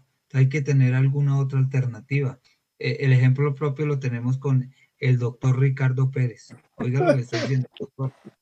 doctor, no, por favor. Él se preparó porque él se preparó, nosotros no nos preparamos. Y él siempre pensaba en eso. Ricardo siempre pensaba en estudiar, en estudiar, en estudiar, y, muchos nos reíamos de eso. Y mire, a dónde ha llegado, y eso es importante. Gato, ¿qué dice? Pero hay una ventaja hoy, Posi, que ya, y Mateo lo puede hacer, ya el estudio online es muy fácil. En nuestra época, obviamente, no había tanto estudio online. Entonces hoy, hoy le puede uno pedir al papá o uno mismo se puede dar el chance de seguir entrenando e irse preparando a distancia por, en, en, su computador, en su casa, en el viaje, donde esté. Entonces se facilita un poquitico más e, ese tema. Lo que pasa es que uno mismo decir, me voy a dar un tiempo es, es complicado, porque uno siempre tiene ese, ese, sueño, esa fe, esperanza de, de poder llegar. Obviamente, aquí ya hay unos, unos techos, si lo podemos llamar así, que es la edad. Un jugador sub-20, pues si no ha debutado, es muy difícil que debute más adelante. Entonces ya sabes que si llegaste a los 20, 21 y no has debutado, pues como que se te está acabando el tiempo automáticamente, sin que, sin que uno lo quiera hacer, pero le falta esa oportunidad, por así decirlo. Y nosotros también contamos con la fortuna que teníamos un entrenador que nos conocía y que sabíamos que era cuestión de tiempo. Ahora, pues obviamente los equipos grandes eh, no tienen tiempo para, para poner a tanto muchacho como lo ha hecho eh, Prince en su momento, hoy lo ha hecho Gamero, pero hay menos tiempo de espera, entonces eh, no es tan sencillo, la, la, decisión no es fácil. Gato, aprovechando y posi, de, recordando de esa época, eh, el Millonarios 2020-2021 está lleno de jugadores de la cantera por una necesidad imperativa, sobre todo por el tema de la pandemia, más que por una convicción. El Millonarios del 92, ahorita yo les escuchaba decir que Prince sí los quería subir a todos. Bueno, Posis de una, de una camada anterior que es, eh, que es del 80 y finales de los 80, Gato sí es de la camada de los 90. Pero en esa época en la que empiezan a subir todos, porque sube Villarraga, sube Bonner, sube eh, Osman, sube... Eh, ¿Quién está por ahí? ¿Quién me falta? Los, los Gacha. León, los, Gacha. Los, Ramírez. Bonner, esa, esa fue, eso, fue, eso también fue necesidad o si fue convicción, convicción, gato y posi? Para mí, convicción del profe porque nos conocía y respaldo porque él siempre nos decía, hagan lo mismo y, nos, y, los dejo. Y nosotros respondimos y nos dejó. Entonces, para mí, convicción. Y también las cosas se dieron, afortunadamente, que nosotros respondimos. Lastimosamente, y lo hablo eh, a título personal, eh, algún día tengo que ser campeón con Millonarios. Bien. Se, se, nos adelantó la pregunta. Posi. No, yo, yo, yo, creo que eh, fue por, por convicción de, de, de, Prince en ese momento. Lo que está haciendo Gamero hoy y, lo que dice Ricardo es cierto. nosotros respondimos. A mí, en mi caso, fue Luis Augusto García, que también nos dio la posibilidad y, respondimos. Eh, eh, en esta, tal vez pareciera que, que, hay una parte por, por necesidad y otra por convicción, pero yo creo que yo conociendo a Gamero eh, y trabajando con él dos años y medio que duré trabajando con él, yo sé que él, es más por convicción y le dio la posibilidad a esos muchachos y esos muchachos le respondieron y mire dónde van.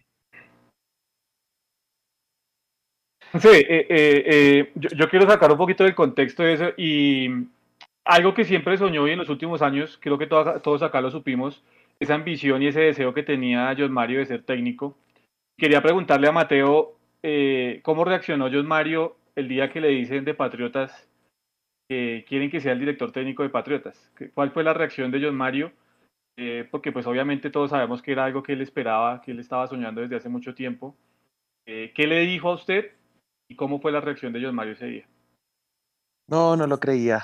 No lo creía, parecía niño con juguete nuevo, eso sudaba. Él estaba hablando con el presidente en ese momento y eso miraba al celular y, y, ansioso y, y después llegó a la casa y nos contó y feliz, feliz, estaba feliz. Me preguntaba qué pensaba. Yo, de una, de una, es lo que has estado esperando y, no hay que pensarlo tanto, hay que cogerlo de una vez, es lo que hemos estado orando para que tú cojas y, pues ya que llegó hacerle, ¿no? Sin saber que, venía todo esto. Eh, pero bueno, son las cosas de Dios y, así lo quiso él. ¿Qué significa? Mateo, espérame, espérame. Bueno, primero Ricardo Marín que nos hace una donación. Gracias Ricardo, muy amable. Eh, dos preguntas para Mateo. La primera la hace eh, José, José Mecánico dice, ¿su papá lo llevaba al estadio? Sí, yo iba con mi papá al estadio varias veces. De hecho, cuando hay una anécdota cuando él estaba con Santa Fe y, me metí al camerino, ¿no? Entonces estaba ya todo el mundo ahí de Santa Fe y el partido era contra Millonarios. Y yo chiquito le digo duro, papi, ¿y mi, y mi camiseta de Millonarios dónde está? Y una vez me hace, que acá no se puede decir nada de eso. Pero claro, en, pleno camerino de Santa Fe, yo pidiendo la camiseta de Millonarios. Y sí, sí, mi papá me lleva. Sí, sí, ese día recién convertido el, el hace gol a Millonarios. No lo iba a celebrar, pero pues sacó la toalla esa que de, de, la que hizo cuando se convirtió. Y sí nos llevaba al estadio a mi hermana mayor, a mí, a la pequeña no tanto porque pues cuando ya nació ella ya, ya estaba como un poquito de salida. Pero sí, sí nos llevaba al estadio, claro. Eh, la otra pregunta, bueno, Ricardo, que fue el que nos hizo la donación, dice que saludos desde Nashville, Tennessee, que saludos a todos. Y la otra pregunta la hace Natalia Mateo, dice, ¿qué técnicos tenía como referencia John en su formación? La verdad, la verdad, él, decía que no, no, se acordaba mucho de lo que le han enseñado, de lo que le enseñaron. Él no decía que se acordaron mucho. Pues de, de Popovic, que lo llevaba bien, que era, que era bien con él. Era, que el viejo lo llevaba muy bien, que era muy noble, era muy tranquilo. Lo marcó, lo marcó porque lo llevó siempre bien y, lo consiguió. Y, y el Chiqui, el Chiqui que también lo llevaba bien, que tenía un manejo impresionante, decía él, y que lo llevaba muy bien a él. Ah, eh, ¿Qué significado para John Mario apuestas Monserrate y qué significaba Millonarios? No, pues Apuestos Monserrate, yo creo que por lo que fue el profe César con él, que siempre lo respaldó cuando se lesionó y todo lo ayudó, siempre estuvo ahí como pendiente de él, entonces por eso Apuestas Monserrate fue muy especial para él.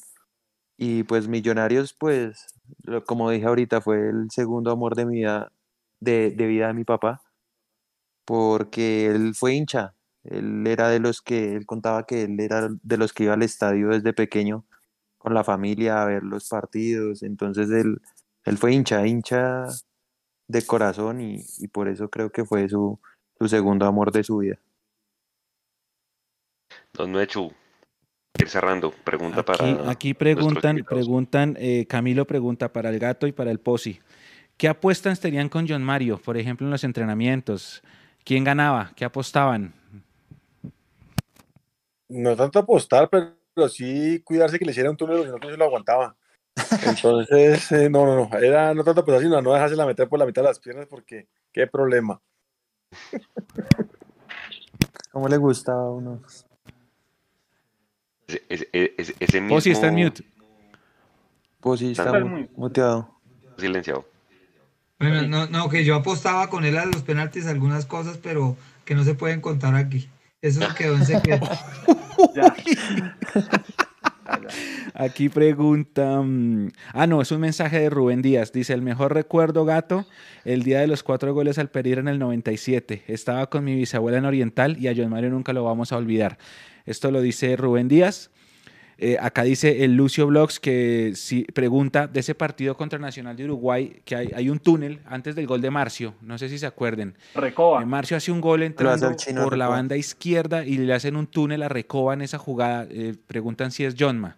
Eso la- esa pregunta la hace, la hace Lucio. Pero, No pero recuerdo. En Uruguay y en Bogotá. En Bogotá, en en Bogotá, el en Bogotá, el segundo. Creo que en sí. Oriental. Un viernes por la noche, sí. Creo que es en Oriental, en la mitad de la cancha se la pisa y le tira túnel a Recoba.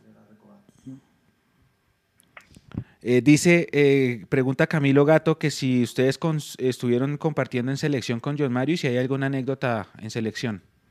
En Selección Colombia estuvimos juntos, creo que cuando viajamos a Oslo. Eh, en unos amistosos que jugamos contra Noruega. Y luego, obviamente, selecciones Bogotá juveniles, sub-23. No, pero es que muchas cosas. Imagínense lo que vivíamos cuando éramos Selección Bogotá y cuando vivíamos cuando éramos ya profesionales en Selección Colombia. Son, cambian las cosas, pero siempre, digamos, yo no hablo de anécdotas por así, sino recuerdos de vivencias bonitas bonitos porque me acuerdo que hacíamos vaca para comprar equipo cuando veníamos de Cali, me acuerdo, para traer más blanco a, la- a las mamás, porque era pues, le traíamos regalo a la, a- a la casa, entonces hacíamos vaca entre todos a ver cómo podíamos sacar así un majal blanco para traer para la casa. Era, era, bueno, era cosas, vivencias bonitas que teníamos. Y ya uno como profesional decía, ¿se acuerdan cuando reuníamos de 500 para poder traer? Ahora ya no necesitamos, ahora ¿qué quieres llevarle la suya? Nos, nos dábamos gallo en el buen sentido, pero con cariño, recordábamos los momentos duros y ya vi- viviendo momentos felices, pues eh, era chévere, era bonito. Son vivencias que no se olvidan nunca. Y pregunta acá que cómo les fue con Bolillo. Sin problema. Bolillo con su, con su país arrastrado, se reía el hablado rolo de nosotros, pero nada, de resto bien. Listo. Eh, Jason, Juanse, si tienen alguna otra pregunta. Eh, nada, mientras llega el post y gato, eh, ya para ir cerrando, pues porque obviamente no le dejamos ni llegar a la casa, vea. Desde, desde el aeropuerto viene con nosotros conectado. Aquí me está regañando, mire, mire, me está mirando rayado, vea. Se quitó y todo. Gato, un mensaje primero para, para, la hincha de Millonarios, para el jugador bogotano, que de alguna manera está detrás de, de, de, pues de su sueño, de llegar al profesionalismo, y un mensaje también para, para Mateo y para la familia de John Mario que nos está viendo en este momento. Bueno, para el jugador bogotano, no claudicar, eh, trabajar. Eh, como lo decíamos al principio, el, jugador bogotano es rico técnicamente. Eh, quizás sí pronto somos de, de- de madurar tarde. Ojalá eh, encontremos esa oportunidad y que la puedan aprovechar. Y siempre que esté preparado y listo, porque cuando den la oportunidad tiene que, que demostrar. Y ya en adelante, pues depende de cada uno de nosotros. A Mateo, pues como le dije ese día que lo abracé, que no lo veía hacía muchos años, nada, un abrazo gigante. Eh, sabe que, que, que tu papá está en el corazón de todos nosotros, a la familia, a tu abuela, que también recuerdo muchísimo porque nos tuvo que aguantar muchas cosas. Eh, lo llevo en el corazón como lo, lo- va a llevar toda esta hinchada. Y, y nada, el mejor homenaje a tu papá es acordarte de todas las cosas bonitas que te enseñó, porque como nosotros como amigos y compañeros nos llevamos los mejores recuerdos que vivimos. Y eso, eso no te lo quita nadie, ni se lo va a quitar nadie. Y a la hinchada de Millos también estoy seguro que lo llevan en el alma como todos lo llevamos. Y esperemos que, que un título próximamente sea para dedicárselo a él y a toda esa gente que, que quiere a tu papá, porque lo queremos de verdad. Eso no es por, por, por quedar bien con nadie. Sabes que te queremos mucho, a, a tu mamá, a tu hermana, a tu, a tu abuela, porque la quiero mucho. Y un abrazo para todos. A tus tíos también, porque los, los vi también crecer ah, juntos, yo Mario. Dios te bendiga Gato, mucho. Gato, ¿lo vamos a ver en Millonarios? ¿En un futuro cerca? Pues Sí, porque es que lo vemos muy, muy, muy dado a la agricultura últimamente. Entonces dije, no, ya el Sí. gato, sí, mejor dicho. No, no, no, no, no, no, no, no. Una cosa es que, que sea un hobby que, que, me, que me está enamorando mucho, pero me estoy preparando porque todo es en los tiempos de Dios. Él sabrá cuándo me pondrá y el día que me ponga es como lo sabemos con Mateo, no nos va a hacer pasar vergüenza y, vamos a hacer algo muy bonito. O sea, Muchos de nosotros, los y yo me incluyo, en el paraíso. Lo yo. soñamos con verlo presidente de, de, de- de Millos. Si Dios quiere. Gato, gracias. Vaya descanse porque sabemos que, tuvo un día largo y, bueno, aquí está su casa, Mundo Milloso es su casa y acá las puertas están abiertas. Bueno. Un abrazo para ustedes, Mate, un abrazo, Dios lo bendiga. Gracias, gracias Gato. No te voy a olvidar nunca en mi vida. Un abrazo. Yo sé, gaticos, Dios, te bendiga. Chao, Gato, gracias. Gracias, amigo, bendiciones. Feliz noche. O sí, chao, chao. O sí, la misma. Eh, la misma pregunta, un mensaje para la hinchada de Millonarios, eh, para el jugador bogotano, que muchos nos ven, muchos nos siguen, hacen parte de las inferiores de Millos y seguramente están detrás de ese sueño de llegar al, profesionalismo o de otros clubes. Y un mensaje para, para Mateo y para toda la familia de John que nos está viendo, Posi. A ver, eh, Juan, eh, Mateo sabe cuánto es el amor que yo tengo hacia él, hacia Valentina, hacia Isabela, hacia Martica, hacia mi tía Gloria, hacia el Pito, hacia Juancho, hacia este, hasta a, todos, a todos, en, realmente ojalá nunca se, se, se, me, se me eh, vaya a perder ese sentimiento que ellos también tienen hacia mí. Y bueno, eh, decirle a Mateo que la satisfacción más grande que, que, que voy a tener yo es, es, verlo debutar. Ese día eh, la vida me va a premiar porque, porque yo vi o conozco a Mateo desde el nacimiento a la hinchada de millonarios que tengan paciencia, fe, que vamos por buen camino. Y a ustedes muchísimas gracias por la invitación. Un abrazo grande, Juanse. Eh, espero esté en buena forma porque lo necesito nuevamente. Y a, a mm. Mechu, a Mechu todavía estoy esperando la apuesta eh, o la invitación hace como dos años que me hizo, pero bueno, eh, seguiremos con fe esperando esa invitación. No, no, no, planillémosla de una vez, Posi. Planillémosla de una vez. Si quiere, acompañarnos el sábado en el clásico. Ahí estaremos, listo, ahí voy. Sí, de una. Sí, le, dije al Posi hace como seis meses, Posi se anima a comentar un partido. Sí, de una. Y no le volví a decir, perdón, perdón, Posi. Pero ya, garantizado para el sábado, ¿sí? No, pero, pero también acuérdese que me invitó a tomar algo fuertecito la primera vez que me invitó al, al programa, ¿no? es que seguimos en pandemia. Pero sí, sí, se la dejo, se la dejo, se la dejo. Y lo, pero lo de la forma de Juan Posi, no sé. ¿Qué vas a estrella Posi? E, e, ese es, no, no, no, aquí, aquí, aquí voy llegan, voy para la casa, pero, pero no, voy manejando, yo voy manejando mi hija. Eh, no, Menchu, ¿quiere que le diga una cosa? Este es, ¿qué, podríamos hacer el Juanse? El Juanse es el pocillo de, del equipo del colegio. Juegan todas las posiciones. ¿Qué podríamos hacer el Juanse? El Juanse es con la Roca Martínez, el polifuncional. De, equipo del colegio. Juegan todas las posiciones. Oiga, Posi, muchas gracias de verdad por acompañarnos. Usted sabe que esta es su casa. Eh, gracias porque sabemos que usted era muy, muy, muy amigo de, de, John Mar y todas esas anécdotas de verdad nos, nos traen bonitos recuerdos de John Mar con la camiseta de Millos. Eh, entonces, eh, Juan, Juan, Juanse, muchas gracias y, por último quiero decirle a Mateo que lo quiero mucho y como me decía él, pechuguita, le pito, le pito, Mateito, Dios lo bendiga y gracias a todos. Quiero decirle a Mateo que lo ah, pues sí, gracias. Pechuguita. Bueno, Mechu, eh, mensaje de cierre para Mateo, para la gente. No, Mateo, de nuevo, como empezamos, muchísimas gracias por, por estar acá con nosotros. De verdad, para nosotros es un placer tenerlo y, y, que nos haya podido acompañar en este pequeño homenaje a Johnma. Como dije al principio, Johnma es un ídolo de toda nuestra generación. Y ahora, después de haber escuchado esta charla y, de las anécdotas y sobre todo lo que usted contaba, eh, me encantaría y ahora se convierte en un sueño mío también verlo jugar con esta camiseta. Eh, vamos a ver si se nos da ver a Mateo Ramírez raspando como volante 5 en, en Millonarios. Así que un abrazo, las puertas de Mundo Millos están abiertas, Mateo. Las mejores siempre, eh, muchos éxitos, que pueda llegar pronto ese debut y que después del debut sea la consolidación como, como profesional y que la vida nos permita tanto a usted como a nosotros verlo jugando con el escudo más lindo de este planeta. Gracias, Mateo, de nuevo y, y, y John Mario va a vivir siempre en nuestra memoria y en nuestros corazones. Eso es lo importante. Oiga, eh, antes de que Jason y yo nos despidamos de Mateo, que la gente le mande un mensaje a Mateo por las redes. ¿Qué, le, qué, dice la gente ya para, para cerrar? Dice Neis Nieto, le saluda, mira, Mateo. Neis Nieto está aquí conectado, dice eh, éxitos en tu debut. Eh, saludan a, acá lo saludan. Cevitas dice, recordaremos con cariño a John Mario un legado para siempre y ese amor que nos dio esta hinchada. Mati, ojalá el sueño, ojalá se mantenga el sueño del pibe de estar en Millonarios. Daniela Bella manda corazones. Eh, Marta Lucía Flores dice gracias por tan bonito programa. Mi mamá. Eh, Jaime, Jaime, eh, Mateo conoce a Jaime Morón, ¿cierto? el de la barra, Jaime García. Creo que sí. Sí le suena. dice, yo tengo un gran recuerdo con John Mario y con Mateo. Un día que jugamos hinchas contra exjugadores en el campincito, nos ganaron con un gol de Mateo. ¿Sí se acuerda de ese partido? Sí, sí, señor, claro. Ah, bueno, creo que él manda un saludo. Creo que es la foto que hay con la camiseta roja de Fútbol en Paz. Estoy con mi papá ese partido. Ese, ya la vamos a mostrar en, la pantalla. Pero sí, ese día estaba Jaime y Jaime es un gran amigo, así que un abrazo grande, grande Jaime. No sabía que estaba conectado.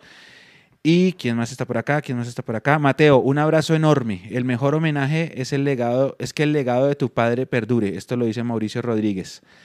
Eh, Juan Sebastián Zapata dice, ojalá Mateo sea un crack y sea feliz en su carrera, merece lo bueno y lo bonito en su familia. Mateo cuenta con esta hinchada, cuenta con mi amistad de corazón y a pesar de que no te conozco, eres un, eres un amigo para mí, cuenta con ese servidor. Cristian Pardo, Mateo, ojalá se te cumpla tu sueño y te vistas de azul. Mateo, lo esperamos en la casa para que pueda alcanzar y superar el legado de su papá, esto lo dice Lucio. Cristian, Mateo, cumple tu sueño y el de todos de verte con la azul. Natalia dice, Mateo, lo mejor del mundo, que crezcas mucho y, sueños y cumplas el sueño de estar en Millonarios porque también es nuestro sueño.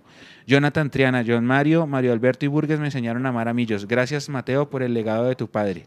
Alexander desde Pasto, Mateo, van a venir muchas cosas para vos, de Millos para toda la vida. Steven Rivera, te esperamos en Millonarios Mate. Eh, ¿Quién más? Ah, Abelardo dice, vuela alto, John Mario. Sube un poquitico, Nike. Eh, lo esperamos en casa. Eh, por Twitch, John Velázquez, Mateo, su papá está en la historia azul y en nuestros corazones. Siéntase orgulloso, muy pocos lograron eso. Fabián Romero, a John Mario lo vamos a recordar siempre y con mucho cariño y respeto por lo que significa. Nelson dice, la sangre siempre tira, decía mi abuelo. Eh, Mauricio Rodríguez dice, el mejor homenaje. Ah, ya sé, ya, lo leí, el, del, homenaje. bendiciones, Mateo, dice Doris Ramírez. Y creo que ya estamos. Acá hay uno. Es Alexander Piraquive dice una frase del maestro Cabral para Mateo, no perdiste a nadie, el que murió simplemente se nos adelantó porque para allá vamos todos. Además, lo mejor de él, el amor sigue en tu corazón. Esto lo escribe él en Facebook eh, y creo que ya, ya, ya, ya, ya, sí, ya, ya, Juansi. Jason. Ahí están los mensajes. Para cerrar mensaje. Eh, no, yo, yo creo que, pues a Mate decirle que, que acá está siempre esta casa abierta. Eh, John Mario fue para mí en especial el primer ídolo de Millonarios y siempre va a estar en el recuerdo de nosotros. Creo que fue el ídolo de toda una generación, esa generación que empezamos a ir al estadio en los noventas. Eh, sé la calidad de persona que era John Mario, porque mm, cuando también necesité un consejo y cuando me sentí solo en muchos momentos, eh, tuve la posibilidad de hablar con él y, y como todo un papá, como toda una gran persona y una persona eh, sensata, eh, me supo guiar en momentos difíciles. Mm, sé que con Mateo lo hizo, sé que lo hizo con sus hijas también. Eh, nada, para la familia que aquí está siempre el equipo de Mundomillo, saben que los queremos demasiado. Se fue John Mario, pero lo van a contar con nosotros siempre. A, su mamita, a sus hermanas, a, a, toda la familia de John Mario, un abrazo inmenso, grande. De verdad, nunca el hincha de Millonarios va a tener cómo agradecerle a John Mario todo lo que hizo por esta camiseta. Porque muchos nos enamoramos de Millonarios no solo por lo que nos contaron nuestros padres o nuestros familiares, sino por lo que hizo John Mario la primera vez que fuimos al estadio del Campín y lo vimos jugar. A partir de ahí creo que el amor por Millonarios creció eternamente y se, al menos en, mi concepto, eh, se quedó para siempre. Y, y nada, Mateo, cada vez que nos necesite cualquier cosa, aquí estamos para, a ustedes porque John Mario siempre estuvo para nosotros. Es lo, menos que podemos hacer. Mateo, pues nada, yo creo que, que, que muchos éxitos primero en su carrera. Eh, si Patriotas le, le, dio la oportunidad es porque ve un talento en usted. Eh, cuando le den la oportunidad demuestre todas sus condiciones, acuérdese de su papá, creo que eso es lo más importante y, y, sobre todo déle esa alegría que él lo va a estar viendo todo el tiempo y, y, qué mejor alegría para él cuando usted pise una cancha y ojalá cuando haga un gol y ¿por qué no cuando tenga la camiseta de Millonarios? Ojalá. Creo que todos de acá y mire que toda la hinchada lo quiere, lo anhela, su papá siempre va a estar en nuestros corazones, allá en esa bandera grandota de Oriental, siempre que muestran a, a Chitiba, a Roballo y a John Mario, esa, esa foto que saludó Alberto Gamero en el último partido que jugamos de local, porque yo sé que Alberto Gamero quería que su papá hiciera parte del, cuerpo técnico de Millonarios. Por, por una u otra razón no se dio. Eh, pero bueno, él siempre va a estar en nuestros corazones como un ídolo, como el primer ídolo de la generación a la cual muchos de nosotros pertenecemos a, su mamá Marta un gran saludo que sé que nos está viendo. Esta es la casa de todos ustedes, de toda la familia de John Mario Ramírez. Para todo lo que le quieran transmitir a la hinchada de Millonarios, bienvenidos cuando quieran. A, Doña Gloria, que también la, la mencionaba mucho John Mario, eh, les mandamos un abrazo a sus hermanas y de verdad agradecerle, agradecerle por este espacio, pues porque sabemos que usted está pues en medio de, de, de, de, concentración, que seguramente pues mañana tiene que madrugar a entrenar, entonces pues queríamos rendirle de toda la hinchada, de parte de toda la hinchada de Millonarios este pequeño homenaje a su papá y qué mejor que con usted, con su familia conectada y sobre todo con, con personas tan, tan, tan buenas personas como son el gato y, el pocillo que lo tuvieron al lado como, como jugador. Entonces lo dejo para que se despide toda la hinchada de Millonarios, para que les dé un mensaje en nombre de toda la familia de John Mario y como le dije, esta es su casa. Eh, muchas gracias a, a Jason, a, a Juanse, a, a Nicolás y a toda la hinchada, a Mundomillos, a Mundomillos muchas gracias por, por lo que han hecho por mi papá, por, por esos homenajes tan lindos y de verdad, gracias por no, no olvidarlo nunca. De verdad les agradezco por, por estar ahí. Pues bueno, trataremos de, de asimilarlo cada vez más, de que no, no va a volver, pero pero están en nuestros corazones siempre y, muchas gracias por, por este lindo homenaje y, saben que, que, mi sueño también siempre será algún día pasar por Billonarios y, y, hacer las cosas de la mejor manera, quedar campeón. También tengo un gran sueño que es ser ídolo del equipo y, y, poderle dar muchas alegrías a esta linda hinchada que, que tanto amo mi papá y, y tanto significa para mi familia. De verdad, gracias y, y no tengo palabras para describir lo que, lo que significa. Yo sé, yo sé que eh, eh, esa alegría y sobre todo ese, ese, ese, gran recuerdo ahorita le genera nostalgia, pero bueno, de verdad, Mateo, muchas gracias por este espacio. A Marta, su mamá que nos está viendo, un gran saludo para ella, para sus hermanas. Fuerza, para adelante y, y bueno, acá está toda la hincha de Millonarios, que es una familia también para ustedes. A todos muchas gracias por habernos acompañado el día de hoy. Eh, recuerden que mañana estará el equipo de Mundo Millos con el equipo femenino transmitiendo el partido que tienen que ganar para avanzar a la siguiente ronda. Y el día sábado en un clásico donde pues lastimosamente tendrá que ser sin público por todas las circunstancias que ya todos conocemos. Queríamos que fuera el cumpleaños de Bogotá, queríamos eh, rendirle desde Mundo Millos un pequeño homenaje a John Mario con toda la hinchada, pero pues eh, hechos ajenos a, nosotros y a millonarios, pues hacen que no podamos estar allá y seguramente pues Mateo cuando volvamos al, estadio pues desde Mundo Millos haremos un pequeño homenaje a, John Mario, ¿vale? Entonces a toda la gente muchas gracias por habernos acompañado, les deseamos una feliz noche y estamos en contacto a través de nuestras redes. Muchas gracias.